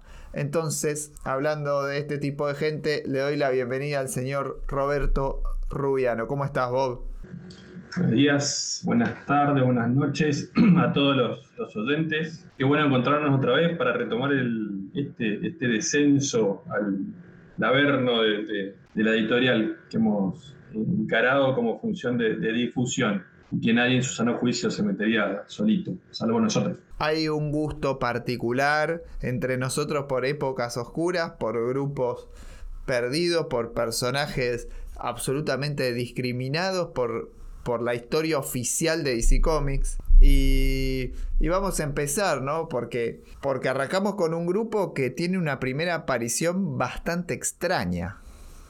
Pero. Es cierto. Vamos a, hablar de, vamos a hablar de contexto histórico en el que arranca este 69, diríamos que entramos directamente a la 68-69, ya con lo que es casi el inicio de la Bronze Age. Dale. Bueno, como bien dijiste ¿no? hace un ratito, en, el, primer episodio habíamos abarcado un periodo bastante grande, desde el inicio del, de la editorial como, como tal, desde la aparición de Superman hasta entrada la, la, llamada Silver Age. Y esta vez nos enfocamos en un periodo un poquito más chico y un poco más concreto y un poco más discutido y, turbio en, en, lo que calidad creativa se refiere. Vamos a abarcar el principio del 68 al 79, cruzando parte de la Silver Age y la llamada Edad de Bronce o Bronze Age. ¿Y qué tiene de particular en principio? Que en relación a, la prohibición de, de, los años 50, ¿qué te parece que había pasado en estos 60? Y en los 60, una de las en el final de los 60 y en esta entrada a la Bronze Age, una de las características principales es el, el paulatino abandono de lo que fue el Comics Code Authority este, que había iniciado C como una autocensura por parte de un conglomerado editorial, de editoriales, un, conjunto de editoriales, quiero decir, no un conglomerado en términos económicos, sino que se juntaron muchas editoriales y se autoimpusieron una censura influidos por las teorías también falopa de un pseudo psicólogo llamado Werham, porque nunca leímos el título, para ir a ingeniero como, como el ingeniero Bloomberg. Y, y esto había generado que haya una autocensura por parte de las editoriales durante toda la Silver Age, que incluía las normas más alocadas posibles. Por ejemplo, que no podía haber monstruos, que no podía haber sangre, creo que también alguna represión sexual había uso extremo de la violencia y todo lo que le gusta al comité puritano del, buen gusto imperante en, los buenos usos y costumbres de la, gente eh, como uno desde ese entonces. El, comité no había desaparecido, sino que seguía operando, aunque con menos poder a nivel editorial. Y la otra gran novedad que tiene en relación al periodo anterior es que ya teníamos una maravillosa competencia del otro lado de la vereda, ¿no? Marvel Comics ya estaba absolutamente desarrollada, incluso para este tiempo ya había hecho el, primer cambio generacional de autores, era una real competencia del otro lado y ya empezaba a ser las veces de espejo temático, editorial, de copiar eh, esas cuestiones que conocemos todos y que hemos visto un millón de veces de eh, uno hace puchero, el otro hace puchero, uno tiene Wolverine, el otro tiene un Timberwolf y cositas así. Exacto, y se lo vamos a ver cada vez más y, y es una costumbre que dura hasta nuestros días. Y el último detalle, ya saliéndonos un poco del, mundo puro del cómic, pero muy influenciado, a otra cosa también que, que llega hasta nuestros días, es que estábamos en plena Batimanía. La serie de Adam West del año 66 había explotado y ya estaba en boca de todos. La, televisión posicionada como un medio de, mucho, de mucho alcance público. Así que ya no era solamente los cómics el, único foco de, de ocio y diversión. Tenemos a la tele como un competidor mostrando prácticamente un producto similar al que veía en las revistas. Si sos, si sos fan del, del, del Batman a Go, como bien sabes, soy muy poco fan de las versiones audiovisuales de los personajes comiqueros y sobre todo de los superhéroes. Es decir, no me despierta las mismas pasiones ni de casualidad y si me generan algún interés es por, por el amor que tengo por, por, sus apariciones en las viñetas. Sin embargo, sin embargo, el Batman de Adam West, Batman 66 como se le dice ahora, es realmente uno de mis favoritos, no deja de gustarme porque fue una fue mi primera mi primer acercamiento a Batman, ¿no? No a los superhéroes en general, porque fue Superman de, de John Byrne, pero, pero sí mi primer acercamiento a Batman fue esta serie. Entonces le tengo amor. Además es una propuesta que hoy sería inconcebible. Entonces eso es lo que realmente me hace seguir valorándola mucho más allá de la nostalgia, sino por la, por la cantidad de actores, calidad de actores y, realmente como, como era una interpretación del mundo superheroico que hoy ni al más valiente de los directores se le ocurriría. Sí, salvo a Joel Schumacher, que en paz descanse. Pero bien, ese es más o menos el contexto con el cual arrancamos el, este análisis en el año 68, parados con Marvel de frente, con un comité no tan, no tan severo y con Batman haciendo de las suyas por todos lados, menos por, por los cómics. Y ahora sí. Vamos por el, primer grupo. Vamos con este primer grupo. ¿Cuál es? Este grupo voy a confesar que es un grupo que insistí, tuve que convencerlo, Mariano, para que, para que lo, metamos en agenda, porque prácticamente es un, grupo que aparece en las páginas de la Legión de Superhéroes. Hacemos un pequeño paréntesis, la Legión de Superhéroes va a tener su programa dedicado en, pronto, pero hay que darle un poco de contexto también, si no lo conocen la Legión de Superhéroes.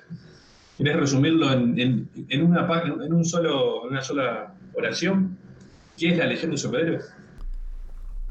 El programa de la Legión, Legión para Boludes va a ser la semana que viene. Es decir, el viernes 16 va a estar ya subido el programa de Legión para Boludes. Y, y sí, la Legión de Superhéroes es un grupo de superhéroes, valga la redundancia, adolescente del siglo 30, que tiene la premisa básica, y hoy es llamativo me parece esto, de ser un futuro idílico, porque últimamente todas las versiones de futuro que se interpretan son pesimistas. Bueno, acá, como tiene surgimiento en los años 50, realmente es este, creo que dije cualquier cosa, no es los años 50, es, en la Golden Age. Pero, pero más allá de esto, sí, sí, es en la Golden Age. Eh, exactamente tiene 60 años, 60 y que es en el, en el 60.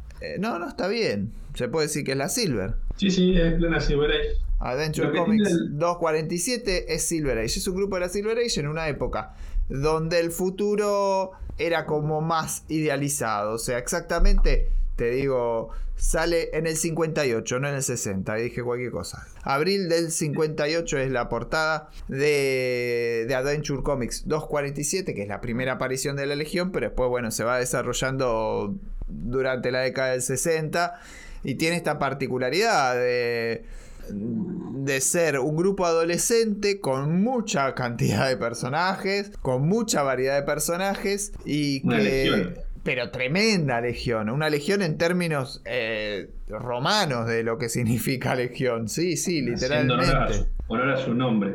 Sí, sí, en, la, en la acepción total de lo que es. Y, y tiene los Wanderers aparición acá, en esta colección, pero de forma muy curiosa, por eso es que yo no quería, no quería meterlos, por algo en particular. Sí, la Legión aparece como un recurso para, eh, habían pensado como una aparición de, la, de toda la falopa que se publicaba en la serie de Superboy, para zafar un número y nada más. Eran unos pibes del futuro, de este futuro utópico, y venían a buscarlo al joven Clark Kent, simplemente porque era el, el, joven más cool de todos los superhéroes. A pesar de esa breve aparición, la gente lo pidió, lo seguía pidiendo, se quedó enganchada con, con, ese concepto, pidió que vuelvan, y así tuvieron su propio título, y así siguen hasta el día de hoy con una gran base de, fans a lo largo de todo, que cruza todas las, generaciones. ¿Y por qué metemos a los Wanderers? La Legión está situada mil años en el, futuro y aparece operando en un tiempito antes de, su primera de su primera aparición con Superboy. Hay, el Superboy era un, muchacho muy despierto eh, para, su edad y para haber sido criado en una, granja del, del medio de, Estados Unidos. Y en un momento hay un título que se parece, hay, una, una, consulta que se hace a sí mismo. ¿Qué pasó en estos mil años? Si la Legión opera recién desde ahora, ¿quién protegió a la, Tierra o el universo en todos estos, mil años que pasaron?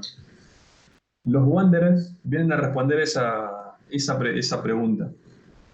En Adventure 375 del año 68, escrita por Jim Shooter, cuando todavía era un, un burrete, no, no era el, el, editor de Marvel que fue, con el que fue conocido mucho después, nos presenta este grupo de eh, aventureros del cosmos, de ahí su nombre de, de, Wanderers, que vienen a contarle a la Legión que ya venían operando en el, protegiendo eh, al universo. ¿Y quiénes son? ¿Cuántos son? ¿Querés recordar nombre por nombre? ¿Hacemos un call? Sí, acá tenemos varios miembros. Este, no sé si, si por ahí cabe entrar en detalle de cada uno, pero su líder es Celebrant, que, que no es un líder este, bastante particular, porque es un señor importante y es bastante grande. Un señor este, grande, un señor pelado aparte, ¿no? Sí, claro, tiene unas características ya de experimentado, parece en algún punto un líder de esos, eh, por decir, liderando jóvenes, parece esos gurú hippies tan, tan de la época, ¿no? Porque todos los demás miembros son bastante menos experimentados que él en la vida. Y... y no tiene poderes el tipo. No. No, tiene poderes. Eh, sí, solo su, su, brillante mente y su intelecto para liderar al, resto del grupo. vamos a discutir eso de que, hace un superhéroe. Bueno, Batman tampoco lo tiene. Y ahí lo tenés. Este celebran porque no podía tener el, control del equipo. ¿Y después qué más tenemos? Y después tenemos a cinco, cinco personalidades de, distinto tipo, con distinto diseño estrafalario y de todo tipo de, de, sexo y, y, forma. Teníamos a un psico que se llamaba Psyche, a Quantum Queen, que es una reina de casa vestimenta y capaz de proyectar su alma, una especie de, de, forma protoplásmica de sí misma en un ser de energía. A Elbo, que es un flaco que simplemente le gusta manejar espadas, no tiene más que, eso. Dartlak, que nunca supe cómo pronunciarlo, pero que es un tipo que tiene mucho manejo de, todo tipo de armas y, gadgets que harían eh, sonrojar a Batman. No tiene bate y cinturón, pero sí tiene un montón de chiches. Y mis dos favoritos, Hornito, que es probablemente un descendiente de, Hawkman, que es básicamente un, hombre con, alas, y Inmorto, que es un flaco que no se puede morir porque si lo matás vuelve a revivir. Y después de, quedémonos con esto que después se descubren algunos poderes más que están muy, muy copados. Pero bueno, yo lo que, lo que mencionaba era que en su momento, cuando estábamos produciendo el programa, que no quería incluir a este grupo porque realmente tiene, tiene una aparición sola prácticamente. Este... Es, cierto, aparecen solamente una vez y después no lo, vemos, no lo volvemos a ver nunca más porque ellos avisan que están muy ocupados protegiendo el resto del universo que la Legión no llega a, cubrir. Y En realidad lo vemos, sí, después lo vemos en, dos ocasiones particulares. ¿Las recordás? Sí, sí, después tenés dos, dos situaciones muy particulares que, que es eh, como en batallas, como caídos en batallas, este, y peleando contra Darkseid. Entonces, este, me parece que, y creo que la, en el casamiento de Bouncing Boy también están. Exacto, sí, sí. Solamente los ves de ser, de, entre la, multitud, cuando hay algún, algún evento así muy grande, y aparecen ahí entre todo el resto del, público. Pero esa sola aparición, a pesar de tener solamente una aparición, le bastó para generar un, un nutrido grupo de, fans que lo pedía de vuelta. Igual que la Legión en su primera aparición con, Superboy. Entre estos fans lo contábamos a David Crocum, que, Cockrum, que es el, un eh, artista quizás muy, cuyo mayor mérito sea el haber diseñado a todos los, X-Men para su, su, relanzamiento, que se dice que le había presentado a DC varios pitch para armar una serie lanzándolos a los, a, los, a los Wanderers de vuelta. Que fueron todos, obviamente, rechazados por la editorial. ¿Y qué pasa con ese, con ese pitch? Y en ese pitch, aparentemente, Cockrum habría incluido a dos personajes mm, no te diría parecidos, sino iguales a Nightcrawler y, Storm, que, son bastante, bastante más famosos por pertenecer a los X-Men en, en la Casa de las Ideas. Pero bien, vuelvo a retomar de por qué nos quería meterlos. Porque estas dos apariciones en la época por ahí no alcanzaban para darles, darles lugar en, este programa. Sin embargo, hay una miniserie de 13 números en 1988 con el guionista ídolo, se puede decir, ah, un muy buen guionista, muy querido, como Doug Mensch, que conocido por todo, muy... se le puede Batman, probablemente. ¿Por quién decís vos? Por todo, por todo lo que hizo y aportó a la mitología de, de Batman. Probablemente es donde más lo tengan presente la, audiencia, imagino. Yo te iba a decir más por lo que hizo en Marvel. Yo te iba a decir por, por Shang-Chi. Te iba a decir por Moon Knight. Yo lo tengo asociado más a esa época en que Batman tenía las orejitas puntiagudas y y se metía en aventuras de detective. Y, bueno, es un, un laburante para, que, ha estado en ambas veredas y me parece que tiene tanto hecho que lo podemos recordar por, por, aportes en, en, ambos universos. Pero bien, tenemos esa, esa Miniserie no, porque en ese momento estaba, anunciada como miniserie, una miniserie de 13 números en ese momento es un montón de, de números realmente, o sea, no, no había, no estaba tan metida la, la, cuestión series o miniseries, pero si no me equivoco eran Prestige. Eran Prestige, eran números más gorditos, más grandes, ya con el Dark Knight habiendo probado que el formato vendía y eran para proyectos más especiales. La editorial le da la luz verde en el año 88 y nos vamos un poco del, este periodo puntual para sacar una nueva serie de los Wanderers de 13 números que sale publicada a finales del, 88. ¿Y qué, con qué nos encontramos? Sé que te gustó mucho la, la, serie. A mí no, no me gustó mucho, fue la que más me gustó de esta tanda realmente, porque mm, me volvió loco el tema de la clonación, de que no sabes cuál es la versión de cada uno. ¿Por qué? Porque lo que hace eh, el, guionista es revivir a los Wanderers en otros cuerpos diferentes. Por ejemplo, no está Celebrant. Se arranca y le dice, no, a Celebrant. Como no encontré cuerpo, no lo pude, no lo pude clonar. Cambia el equipo. Sobre el final lo resuelven eso.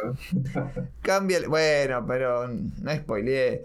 Eh, no, sin spoiler, sin spoiler. cambia el equipo y ahí te aparece este Hornito, ahora se llama Aviax y es Blanca Street Fighter, por ejemplo. Sí, sí, sí, es genial. Toda la serie arranca cuando un, un controlador, un controlador era esa raza de, mar- de- de aliens desprendidos de los hermanos eh, malos de, de los guardianes de Oa, los que se volvieron malos y, y en vez de hacer linternas verdes decidieron hacer otras cosas. Ponele, Eh, ponele que los guardianes son los sí. buenos, ¿no? Por eso, ponerle que si, si pensamos que hacer una, una policía intergaláctica es algo bueno, bueno, los controladores eran la, la contraparte mala. Bueno, un controlador decide revivir al equipo de Wanderers, porque los encuentra todos muertos, y como era un capo de la clonación, le habían puesto en un rapto de originalidad bestial, se llama Clonus, porque su poder era clonar a la gente. Y bueno, clona el equipo original, o en realidad la parte de los que encuentra, y resulta que cuando vos te clonan y, y pare- apareces en un nuevo cuerpo, por ahí te da por cambiar de diseño y de, y de nombre. Así que es así como algunos personajes quedan con su mismo diseño original y con su mismo nombre, y otros les pinta cambiárselo, simplemente. Pero bien, ya le Como habían mencionado, Cornito se transforma en Aviax. sí, ya le dedicamos mucho tiempo. La verdad es que es re falopa y está fuera de la órbita de la época que nos toca. Así que pasemos al otro grupo, me parece. Dale, dale, dale. Perfecto. Vamos al siguiente grupo que tenemos para rescatar, son unos perdedores, la verdad. Sí, literalmente son unos perdedores porque se trata de The Losers. Es este grupo milicoide que, que tiene que ver por qué el nombre, porque son todos de distintas eh, divisiones. Eh, tenés a, a William Storm, que era de la Marina, al de la Armada lo tenés al Capitán Johnny Cloud, tenés, que es, perdón, al piloto de avión Johnny Cloud. De la aviación, de la aviación, Don Cloud era, era un aviador. Sí, un sí, sí, sí, sí, sí, un piloto de avión. Porque después tenés otros, los marines, y ahí ya me empezaba a hacer quilombo, porque no sé mucho yo de milicos. Tenés a Gunner y Sarge. Todos habían perdido eh, en alguna situación o un compañero, o habían tenido una tragedia en medio de una guerra, y eso hace para la historia que, que, los reúna esa derrota y los convierta en tipos con menos miedo, porque aparentemente tener una derrota o una pérdida muy grande te genera este, la pérdida del miedo. Entonces, ahí tenés una- un grupo bélico muy clásico de la época, este, que realmente no suele ser objeto de, estudio, por decir de algún modo, pero, pero con la cantidad de números que tuvo, porque tuvo más de 100 números, tiene que, ganarse un lugar y por lo menos la mención. Sí, sí. El- la particularidad que tienen es que todos estos personajes ya habían aparecido en revistas previas en la editorial, mucho tiempo antes, en la época de, oro, incluso este, Johnny Cloud había tenido su propia revista de casi 50 números, todos en títulos de bélicos de los que también vendían en, en la Segunda Guerra. Y Robert Kraniger, que, que es un guionista muy conocido por, por, el, por todo su aporte a, Wonder Woman, es el que toma Wonder Woman cuando, cuando deja eh, William Morton, el, el creador original, decide juntarlos y repetir la fórmula de éxito que le habían dado con otros grupos, decide ju- juntar estos personajes dispersos y armar a- al escuadrón este táctico de multifuerza de, de- de perdedores. Y así es como pasan a uno de los títulos que todavía quedaban editándose, Our Fighting Force, y desde el número 123 hasta el final se quedan como, como titulares en, la revista. Aportan un montón de, arte muy lindo, las tapas de Joe Kubert, que estaban a pleno en ese momento, y también el lápiz, el, bueno, lápices de, de otros artistas que fueron pasando por el título. Pero ¿cuál es, lo, cuál es el mayor mérito quizá de, de esta época? ¿Qué te parece lo que, leíste? A partir del número 151 en particular. que tiene la, la gran participación de, del señor, del rey, de su majestad, Jack Kirby.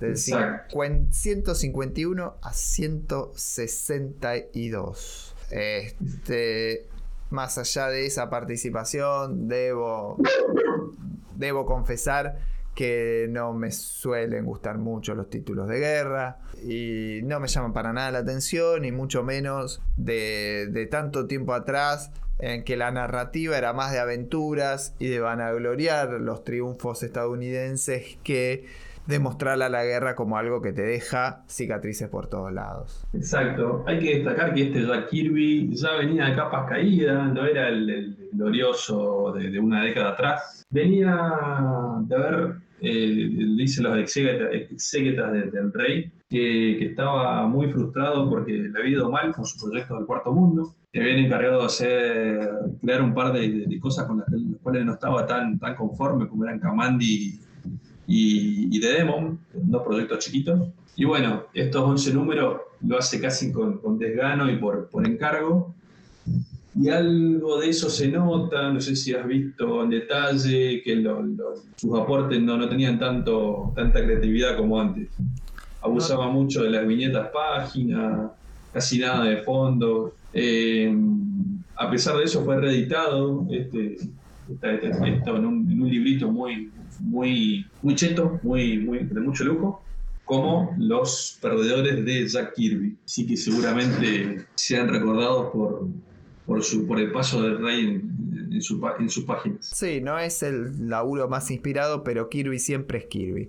Y después lo que tenemos este, más adelante, como siempre lo comentamos mínimamente, un especial en 1985 que que no, no es demasiado destacable. Y después la película y este revival de 2003 para Vértigo, que no tiene nada que ver con el grupo, pero puede llevar a la confusión. Solamente comparten el nombre, eh, traen un concepto parecido, un grupo de fuerza táctica con, gente que había perdido gente, pero eh, valga la, la redundancia, que había perdido gente a cargo, pero no tenía nada que ver con el grupo original. El grupo original queda dando vueltas por, por el universo de C. Los ve siempre en cada, en cada ocasión. Si hay, hay un, flashback a, la guerra, aparecen siempre junto o al tanque embrujado, o al sargento Rock, o alguno de los personajes, de los tantos personajes de guerra que tiene, que tiene DC. ¿Tu integrante favorito? mi integrante favorito está claro que no lo mencionamos. Eh, en algunas historias, Gunner y Sarge tenían un perro muy parecido físicamente a, a Crypto, un perro blanco, probablemente ha sido un, manto negro, pero, pero blanco vino, que se llama Puch, que le salva las papas a todos los, perdedores en más de, una, de una ocasión. Así que es ese, eso es otro, otra cosa a destacar, que lo mejor que podés hacer es llevar una unidad K9 a pelear la guerra con vos. Así parte de, varias cosas. Y bien, en breve van a tener un corto animado para, para la, la festejada y resucitada DC Showcase. Sí, que es ese, ese experimento que están haciendo últimamente cuando sacan una película animada eh, de algún personaje de, mucho, de mucha popularidad, le agregan un corto de no más de 10 o 15 minutos con algún personaje que está pidiendo pista o que, de otra forma no tendría su propio, su propio largo. Así que seguramente los van a ver en forma animada por primera vez a estos perdedores que tienen mucho para, para contar. Y entramos tal vez al favorito, a la figura, a la, a la vedette de, de este capítulo, que es de 1900. Sí, en el medio, pero la frutilla del postre. Del relleno del Bubalú. De 1973, los Freedom Fighters. ¿Qué son? Yo sé, pero Contale a la gente. Bien, seguramente los aficionados a la ciencia ficción conozcan al escritor Philip Dick. Es un, capo, un escritor caracterizado por imaginar siempre ucronías distópicas, a diferencia de lo que dijimos de la Legión. El tipo está acostumbrado siempre a escribir historias donde se ve un futuro nefasto y donde todo está mal.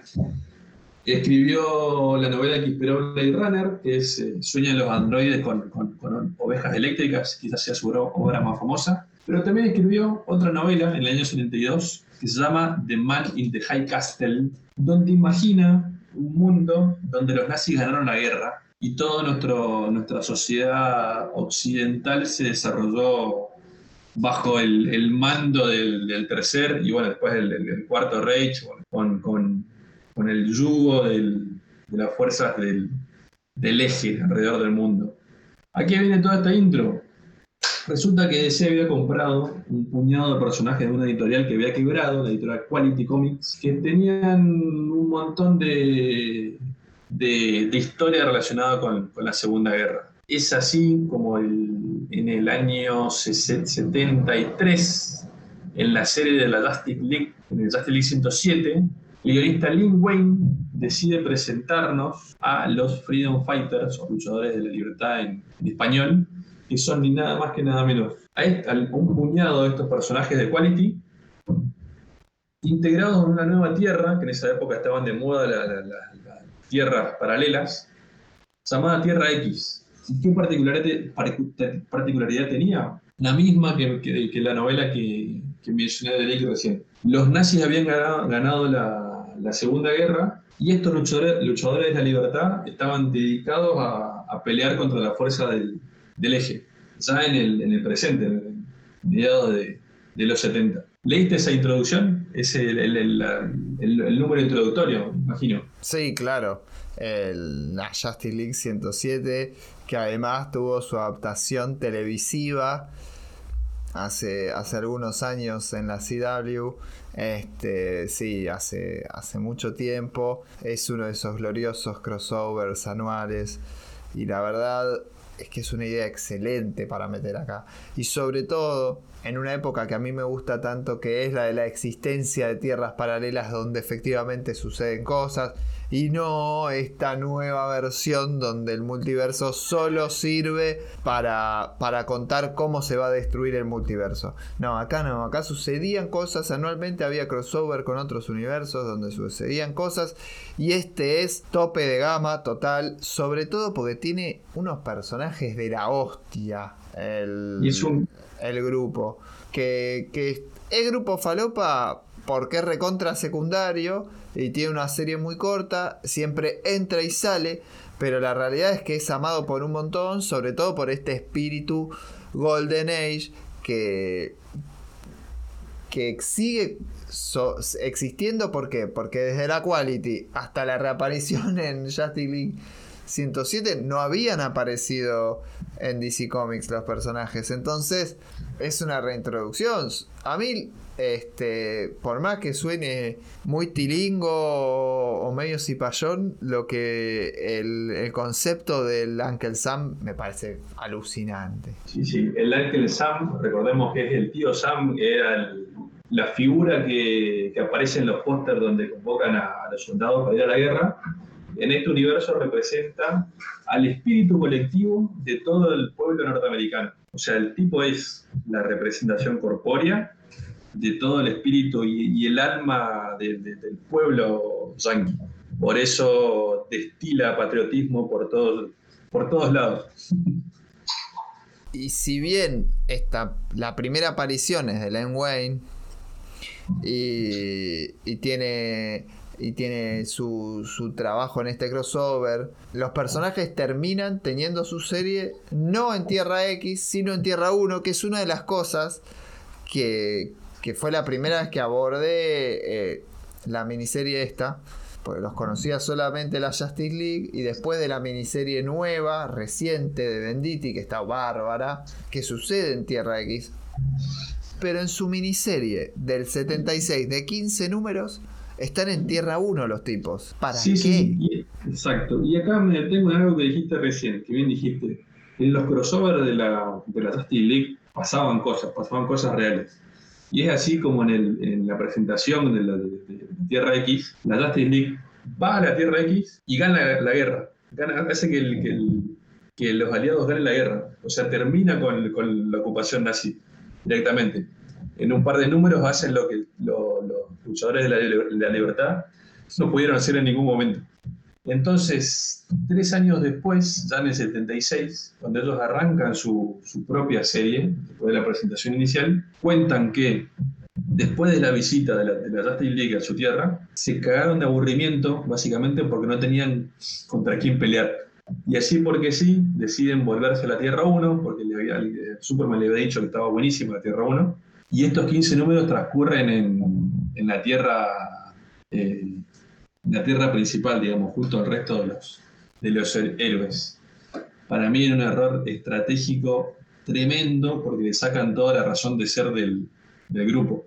Lo, dice, lo dicen abiertamente los personajes. Ya no quién, con quién pelear. Y tenemos los, los guiones de Martín Pasco, que era una figurita repetida en la época con eh, Rick Estrada, de Rick Estrada, perdón, de en los lápices y Mike Roger en las tintas, editores Jerry Conway y Paul Levitz, que le dan el, el comienzo a esta serie que se termina convirtiendo en una serie superheroica muy tradicional, eh, que se parece mucho a la Golden Age y si te gusta All Star Squadron, tiene mucho del espíritu del Star Squadron setentoso realmente. Sí, sí, sí, la verdad que sí, pero como, como serie mm, languidece, estos 15 números, son bastante difíciles de llevar.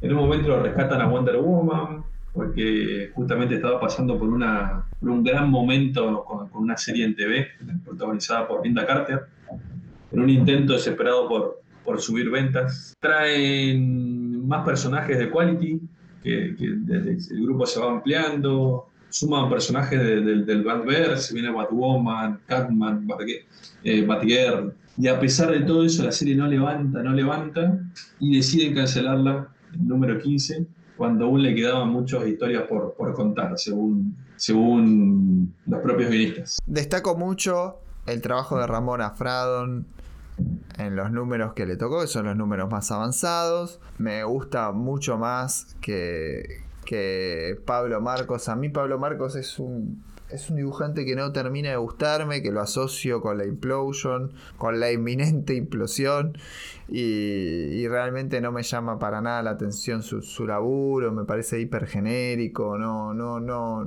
la verdad que no me entusiasma. Y, y sí, el de Ramona que la rompe desde siempre. Sí, sí, esto zafan algunos meses de la implosión, lo vamos a llegar. Pero estaba todo bien, porque los mismos guionistas estaban preparando y estaban trabajando en otro título, que es el que vamos a ver a continuación. Así que migran todo el plot con la idea de terminarlo ahí. Spoilers, no lo logran tampoco, pero vamos a ver por qué.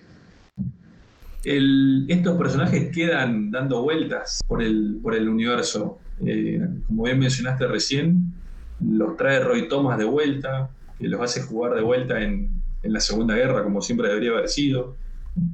Los llevan de vuelta a la crisis, en la crisis los, presentan otra vez al, resto de las tierras. Eh, algunos pasan a formar parte de la liga, como de Rey, Black Condor, bueno, permanecen hasta el día de hoy dando vueltas como, como parte del panteón. Bueno, y lo que ya mencionaste de que Morrison los mete de nuevo de lleno desde el Multiversity. Esta vez enfrentando al Superman nazi, que era algo que no había pasado en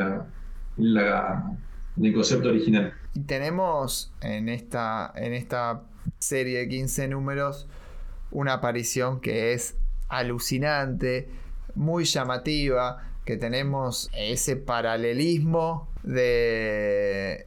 En el número 8 particularmente, tenemos ese, oreja.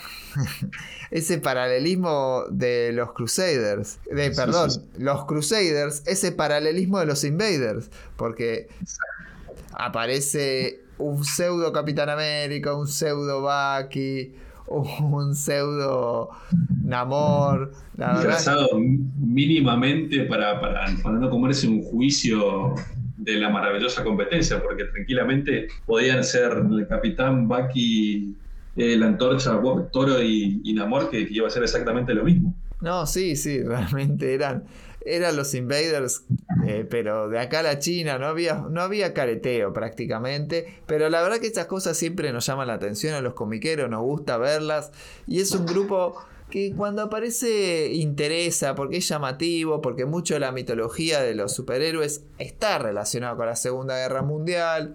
Y estos traen a la Golden Age de nuevo, traen la cuestión de la guerra, un cómic con nazis. siempre, siempre va a agarpar, viste, como tener un gorila en la portada, siempre va a agarpar. Y entonces realmente gusta, eh, no golea.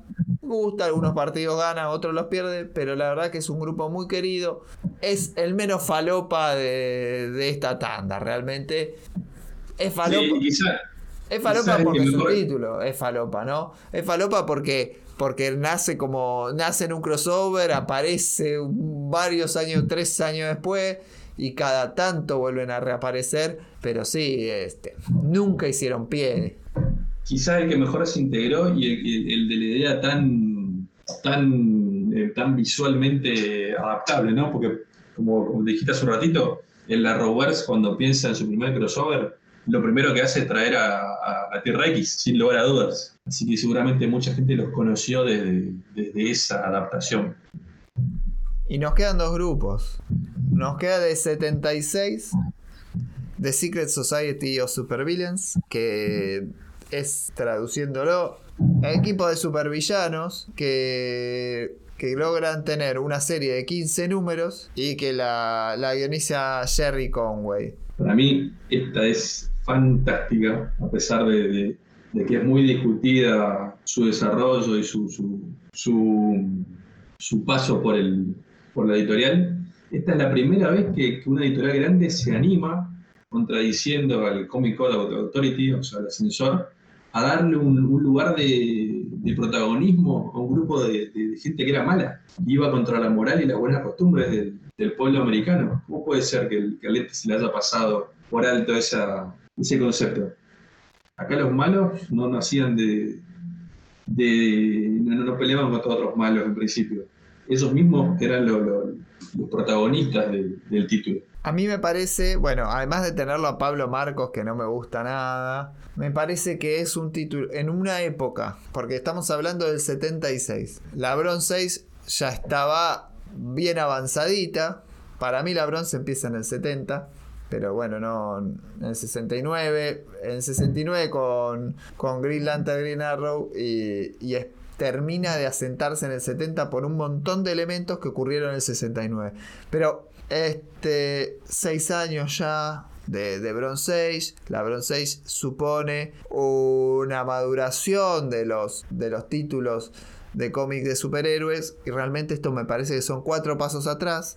Me hizo acordar más que nada a los superamigos Totalmente. al dibujito de los superamigos y los malos los veo demasiado caricaturizados en una época en la que ya no eran tan coloridos los malos. Por ahí los eso, para mí, justamente eso que mencionás es lo mejor que tiene el, el título. ¿eh? La idea de no querer desprenderse y madurar y seguir siendo esos malos de, de- de planes estrafalarios eh, tan, que tanto nos, nos hacían divertir en, en- en la década anterior. Bueno, como que estos se, se- se resisten a, a hacer el, el pase a, la- a los villanos psicóticos y, y asesinos tanto pululan hoy por, por- los cómics y siguen arraigados a esa vieja costumbre de, armar un plan loco que, que- que podía fallar de- por mil motivos y terminaba, bueno, fallando, cayendo por sí solo. Claro, pero lo que me termina dando esto es una idea de que los malos y los buenos en realidad terminan medio de casualidad de un lado u otro de la moneda, sobre todo porque se parecen un montón. Es decir, no está explorado para nada desde el punto de vista de malos, pero no en la trama, porque en la trama sí continúan en su villanía, sino más que nada por cómo los muestran estéticamente no tienen una estética malvada para nada. Para No, la- no, ni- y, y no te lo estoy diciendo del 2021. Para la época tampoco. Es algo que realmente me pareció totalmente fuera de tiempo, fuera de lugar. Se mereció la implosion. Dije, esta, esta, esta cosa no las podés hacer. Y sobre todo porque tiene la inclusión de un Darkseid medio, medio tirada de los pelos. Que, Bueno, que sí resulta interesante en el retome del personaje, pero que realmente es, ¿viste el Thanos en helicóptero tan conocido? Bueno, me parece sí. que, que es el Thanos en helicóptero de Darcy esto. es que hay que recordar que este no es el Darkseid que protagoni- protagonizaba eh, la última serie de HBO. Este es Darkseid, ni bien había terminado el, el cuarto mundo. Nadie sabía muy bien qué hacer todavía con, con los personajes de, de- de Kirby. La Sociedad Secreta es el, primer título que se anima a, volver y a rescatar a, a, Darcy después de, su debut. Así que no estaba muy claro hasta qué nivel de, poder o nivel de, villanía meterlo, eh, en qué registro usarlo. Me parece que en ese sentido, eh, no sé si es, válido jugarlo con los ojos que tenemos hoy de, ese personaje en, particular. Y ten en cuenta, Zack Snyder, si estás escuchando este, este, podcast, acá Darcy hace lo que debería hacer. En vez de mandar a Steppenwolf, manda a Mantis a conquistar a la Tierra, que es a quien debería haber mandado en la película. Sí, más allá del trabajo que hizo Zack Snyder con el Cuarto Mundo, también tenemos incorporaciones de otros personajes bastante llamativas, como es Captain Comet. Sí, y eso responde a lo que había dicho en un principio. El ente, regulador de los cómics, evidentemente se le pasó, se le escapó la tortuga, le tomaron la leche al gato, como diría eh, otro prócer. Y después de ver el número uno de la calle, se dan cuenta que, no había ningún bueno protagonizando el título y obligan por carta documento la editorial a que meta un bueno para que haga de contrapunto con, el, grupo protagonista. Y es así como traen al insulso Capitán Cometa. y si no tengo mucho, muchas cosas buenas para decir del pobre. Si querés describirlo, para darle un poco, para, presentarlo, la audiencia, a ver, ¿quién es el Capitán Comet? Capitán Comet es un, un superhéroe también recontra, recontra falopa, porque la verdad es que es, es tremendo, que, que tiene...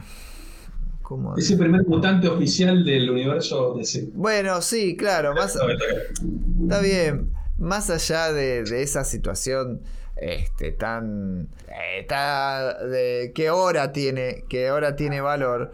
Es raro porque es, es, un superhéroe de los 50. Y eso es lo que más extraño tiene para mí el personaje. Tiene todas las, las características clásicas de un superhéroe completo. De decir vuelo, super fuerte, un poquito de cada poder. Tiene, por, por cuestiones obvias, un, un ingrediente espacial, porque lo dice el título, pero también... Claro, el título, su nombre.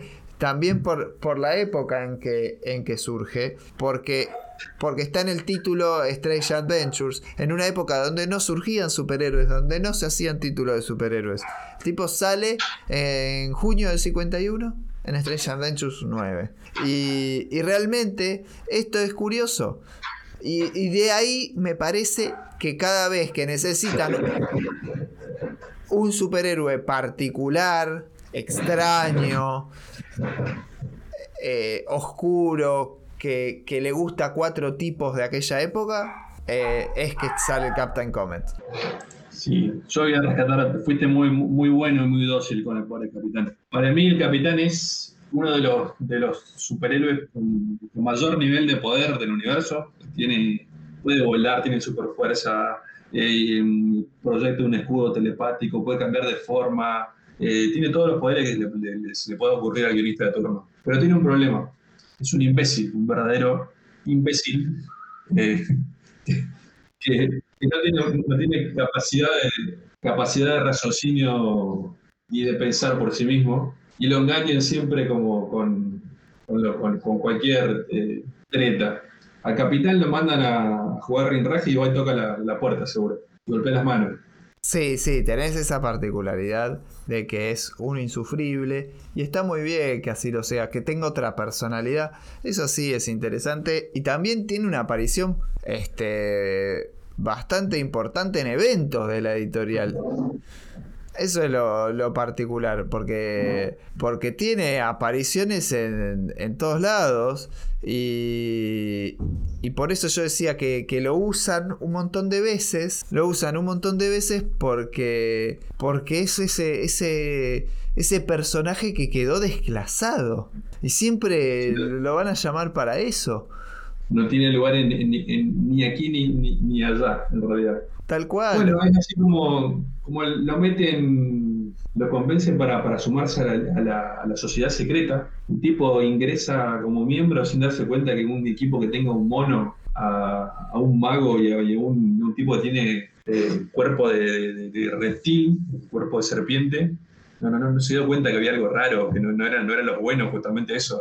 La liga lo rescata y lo lleva como casi como un como, como patiño, lo lleva como, como, como psychic, lo llevan a, le hacen como un programa de padrinazgo para, para aviparlo un poco, que no sea tan, tan, tan necio. Y él se presenta a partir de ese momento, por, por esto que le, el jugarreta que había hecho al principio, él se queda como. Em, le, jura, jura ponerlos en cana de vuelta a toda la, sociedad secreta. Y se queda como el enemigo de todo el título. Y está desde el principio hasta el final, enfrentándolos número a número.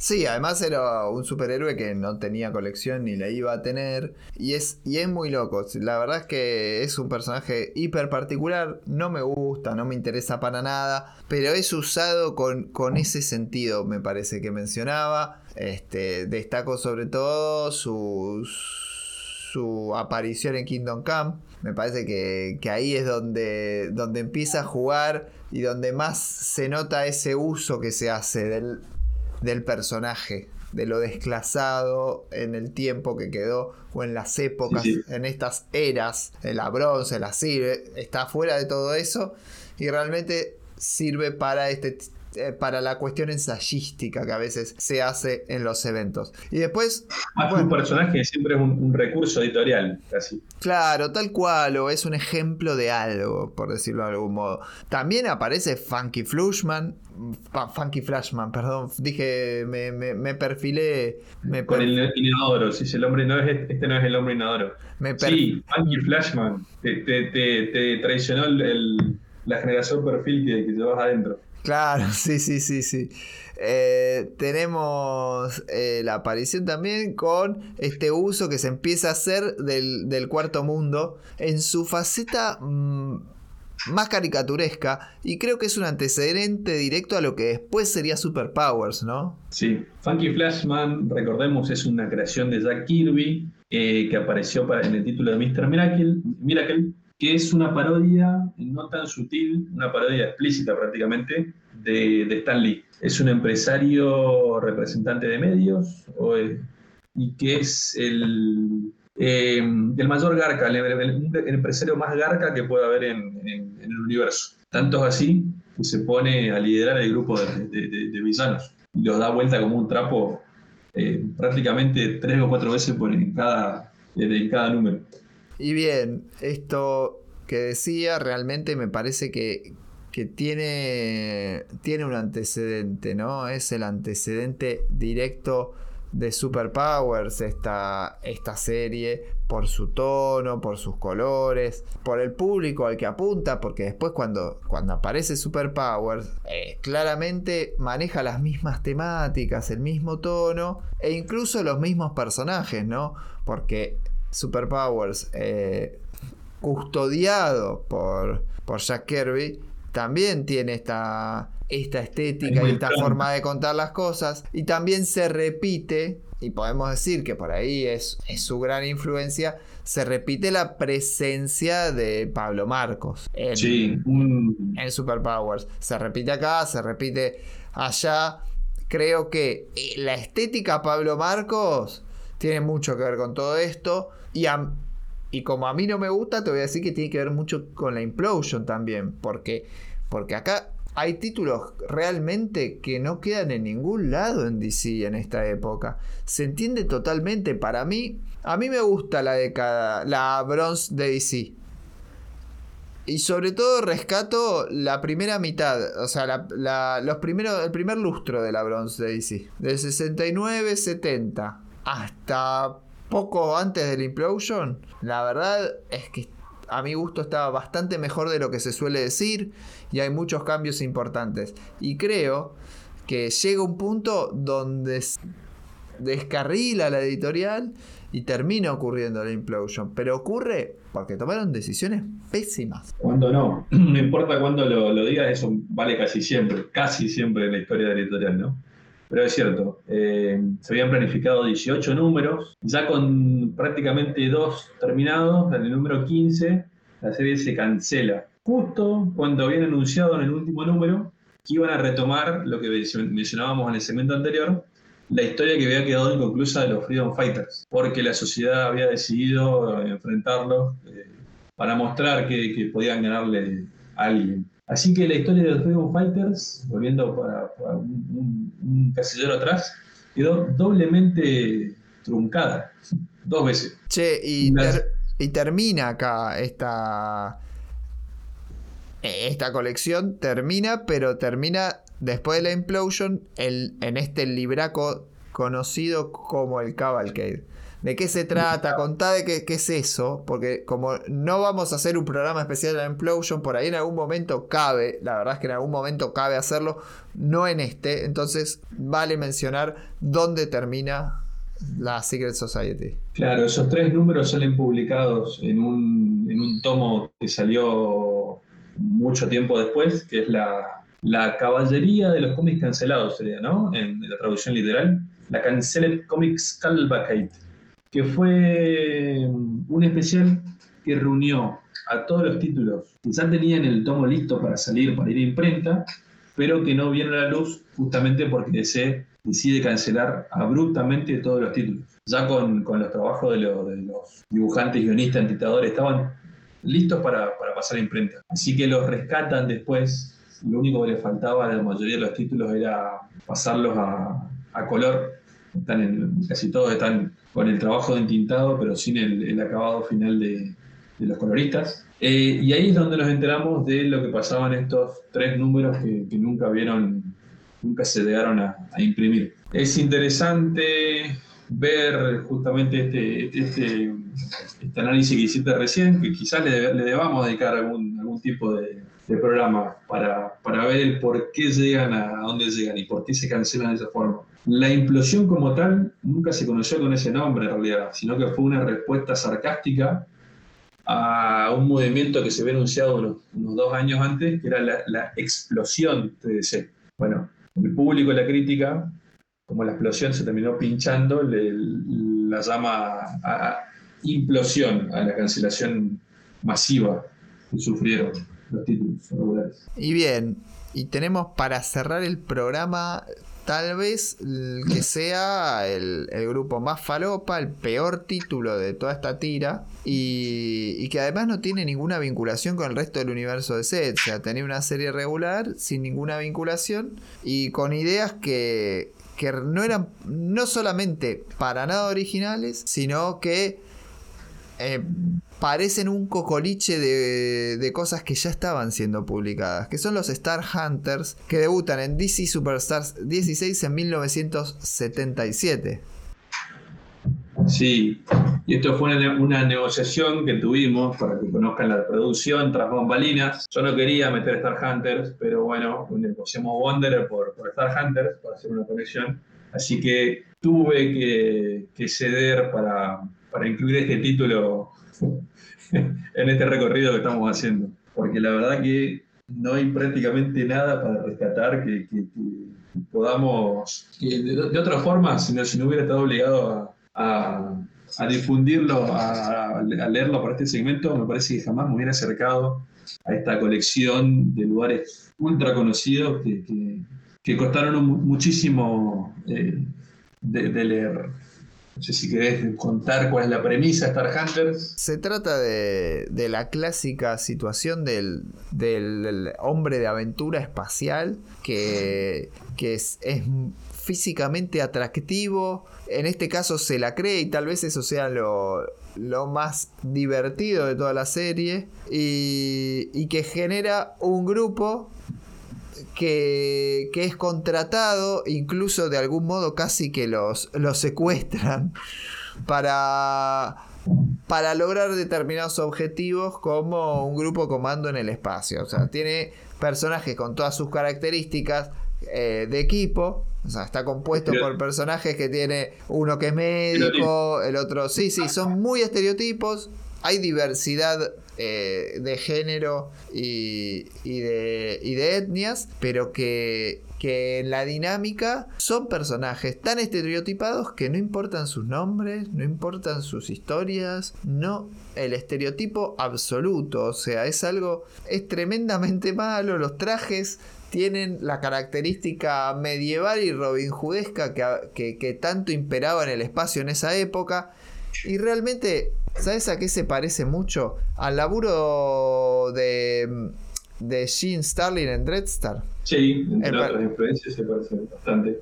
El protagónico, pero Dreadstar es del 82. El protagónico realmente es idéntico a Dreadstar. Es ese tipo de, de, de, búsqueda, pero sin nada del vuelo eh, cósmico y galáctico que te puede dar Jim Starling. No, ni vuelo galáctico ni del otro tipo tampoco. El, yo creo que hay que contextualizar de vuelta un poco qué pasaba por afuera del cómic. Recordemos que esto es finales del 77, justo cuando mm, se iba a estrenar la, la, mega saga hoy que lleva un montón de películas. Eh, también conocida como Star Wars. Es harto conocido el guion, original de, George Lucas, recorrió un montón de, lugares creativos. Así que yo creo que eh, algo se habrán querido subir a ese tren disipando un posible éxito para que algún incauto se, se confunda al comprar la revista pensando que era una adaptación de la película, que aún no se había estrenado. No sé si coincidís en eso. Sí, realmente Realmente sí, coincido con que, con que funciona en ese sentido, sí, sí, tal cual. Absolutamente, absolutamente. Este es, es un título que, no entiendo por qué lo publican, por qué lo eligen, qué intenciones tiene, o sea, cómo entra en, en la oferta del editorial, a qué público apuntaba. Es muy llamativo. Creo que, puedo responder, o me animo a responder esas, esos interrogantes el guionista, el cráneo eh, que pichó, que, que, desarrolló el título, es nada más y nada menos que David Michelin. o Michelin, no sé cómo se pronunciará exactamente.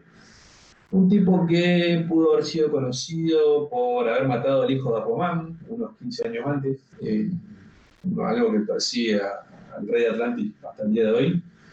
También casó a Superman unos años después, como título, como guionista de, los títulos del Kryptoniano. Y también, también es el creador eh, de Venom, Carnage y War Machine, o sea, tres personajes del universo arácnido eh, que también rayan el, estereotipo, me parece. Lo que tenía Michelin en ese momento era un contrato con justamente con la explosión de DC, en donde él se comprometía a presentar proyectos que se, fueran por, el, eh, por las propuestas obvias, salida de la parte de superhéroes. Dos años antes había presentado un título, también con, el mismo equipo creativo, que se llamaba Starfire, donde, se quería subir un poco a la moda de, las heroínas con poca ropa. Eh, no era Corian, la, la, titán, sino que era un, personaje que comparte el nombre y físicamente se parecía mucho. Al año siguiente, ya en el 76, em, presenta otro título subido a la, moda espada de brujería de, de, Conan y crea a Claw, Claw el conquistador, el, personaje también tiene una garra roja, no sé si lo, lo ubicás. No, la verdad que no lo tengo. Y como parte de ese paquete de novedades, el compromiso era que el tercer título iba a ser este, el, que se subía a la moda del, del, espacio, digamos. Con eso completaba su trilogía de, de, modas a las que subirse. Lo más interesante de todo este, de todo este todo lo que me pasó viendo este título es que fui descubriendo que este tipo, Michelin, no era un nene de pecho y era un tipo bastante garca, por lo que parece. Acá volvemos a, mencionar a, otro, a, alguien que mencionamos en el primer segmento, a David Crocum, de vuelta conocido por el Giant Size. Él había hecho un, pitch unos años antes para hacer, tratar de que Marvel le publique a su serie de Star Jammers la historia del Corsario y todo lo del papá de Cyclops y todo ese, cast de, aventureros. Sí, que está muy en esta línea. Está muy está exactamente igual, igual esto está, hoy eh, tenemos voz y no tenemos forma de, visual, ¿no? Pero les pido que busquen el diseño del corsario de los Starjammers, busquen el diseño del, protagonista de, de Star Hunters y son prácticamente iguales. O sea, estoy seguro que Michelin vio pasar en alguna, alguna, alguna carpeta con la propuesta y se afanó el diseño y el nombre y la propuesta así en el conceptual para hacer esta, este revamp de los Star Hunters. Es prácticamente, si no ves el, contenido, eh, gráficamente y, en diseño son los mismos personajes. Es una nave en el espacio con un tipo que tiene una vincha y un bigote eh, y que está dando vueltas por, por eh, tirando tiros a, aliens. No sé si notaste el, parecido con los Starjammers. Aparte tiene el mismo nombre prácticamente. Es igual. sí. Es igual. Es una época donde está esa, esa onda eh, del espacio medieval y, estamos entrando en, ese momento. A mí me atrae, no, no poco, no me atrae para nada. Eh, o también leí solamente el, parte del título porque es infumable para esta sección. Pero entran los que cumplen los requisitos, no entran los que nos gustan que cumplen los requisitos. Ese es el asunto. Es cierto, es cierto. Pero no, no me arrepiento porque descubrí descubrí mucho, mucho más sobre este Michelin. Él tenía un compañero de travesuras, de eh, que era el, afamado. Eh, en todos estos proyectos que mencioné, siempre lo acompañaba Don Newton, un dibujante muy cumplidor, que aparentemente eh, le hacía siempre la, segunda. El tema es que Newton, cuando arranca Star, Hunters, por algún motivo se tiene que ir y lo viene a secundaria a reemplazar Richard Buckler, otro dibujante de corte muy parecido a, a Cien Paro, que bueno, aparentemente eh, cumplía más con las entregas, colaba menos, no sé, lo, reemplaza. directamente pierde a su, a su coequiper, Michelin, y lo reemplaza este, este dibujante. Él le gustaba y comienza a quejarse de, las, de, cómo, de cómo interpretaba sus ideas y de cómo, de cómo llevaba la puesta en página. Hasta que descubre muy gracioso, cómo el universo se termina balanceando, mirando una serie de dibujitos que pasaban los sábados por la mañana, que se llamaba, que tengo el nombre por acá, Space Sentinels, un, dibujo orientado a niños, descubre que el dibujante había afanado diseño de una nave espacial para meterla en su título. O sea, le había, afanado textualmente eh, punto por punto todo el diseño de una nave que había tomado de, la tele. Va con el, chisme de, que tenía su visión de la revista y que no iba a aguantar que un, un artista le plagie su, contenido.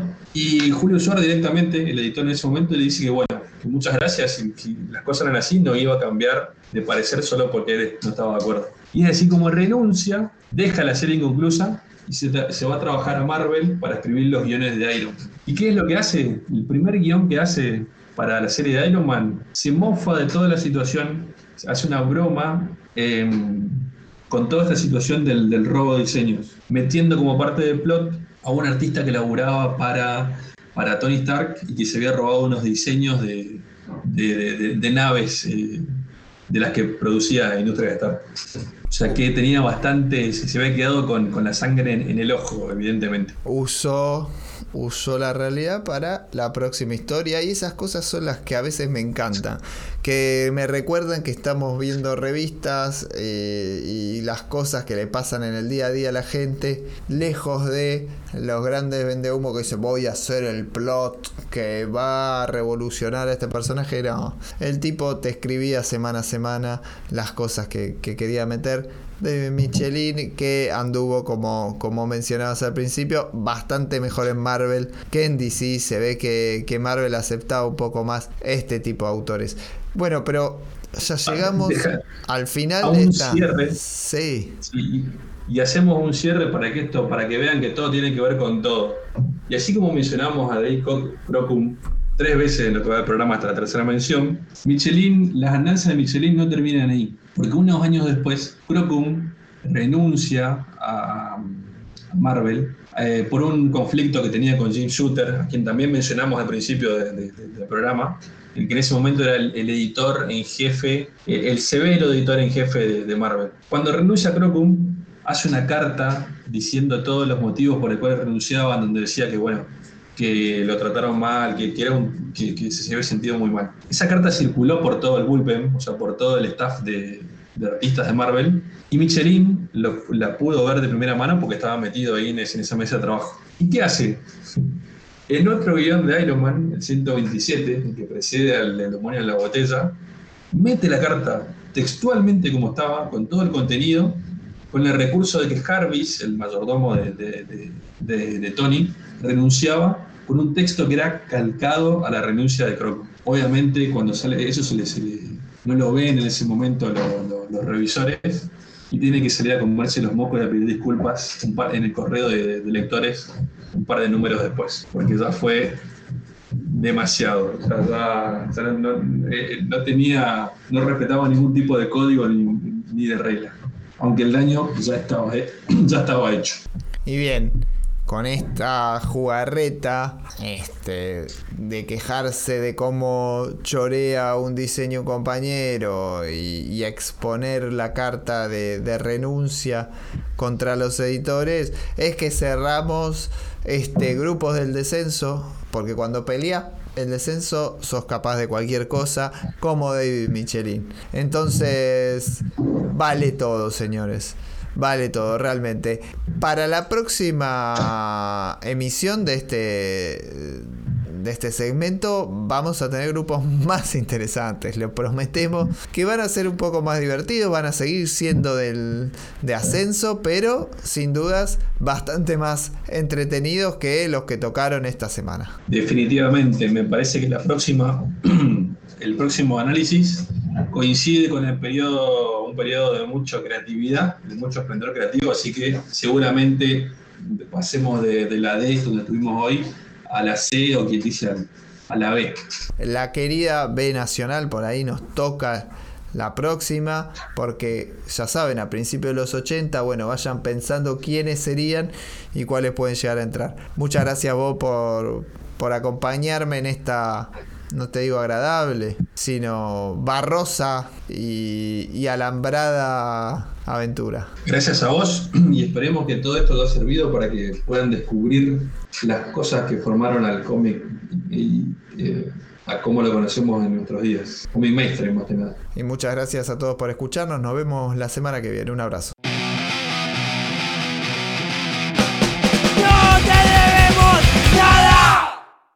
Estamos buscando a Gerardo de Camelot. Si alguien tiene información, por favor comuníquese con ouroboros.world o en nuestras redes sociales facebook.com barra instagram.com barra Gerardo, te estamos buscando.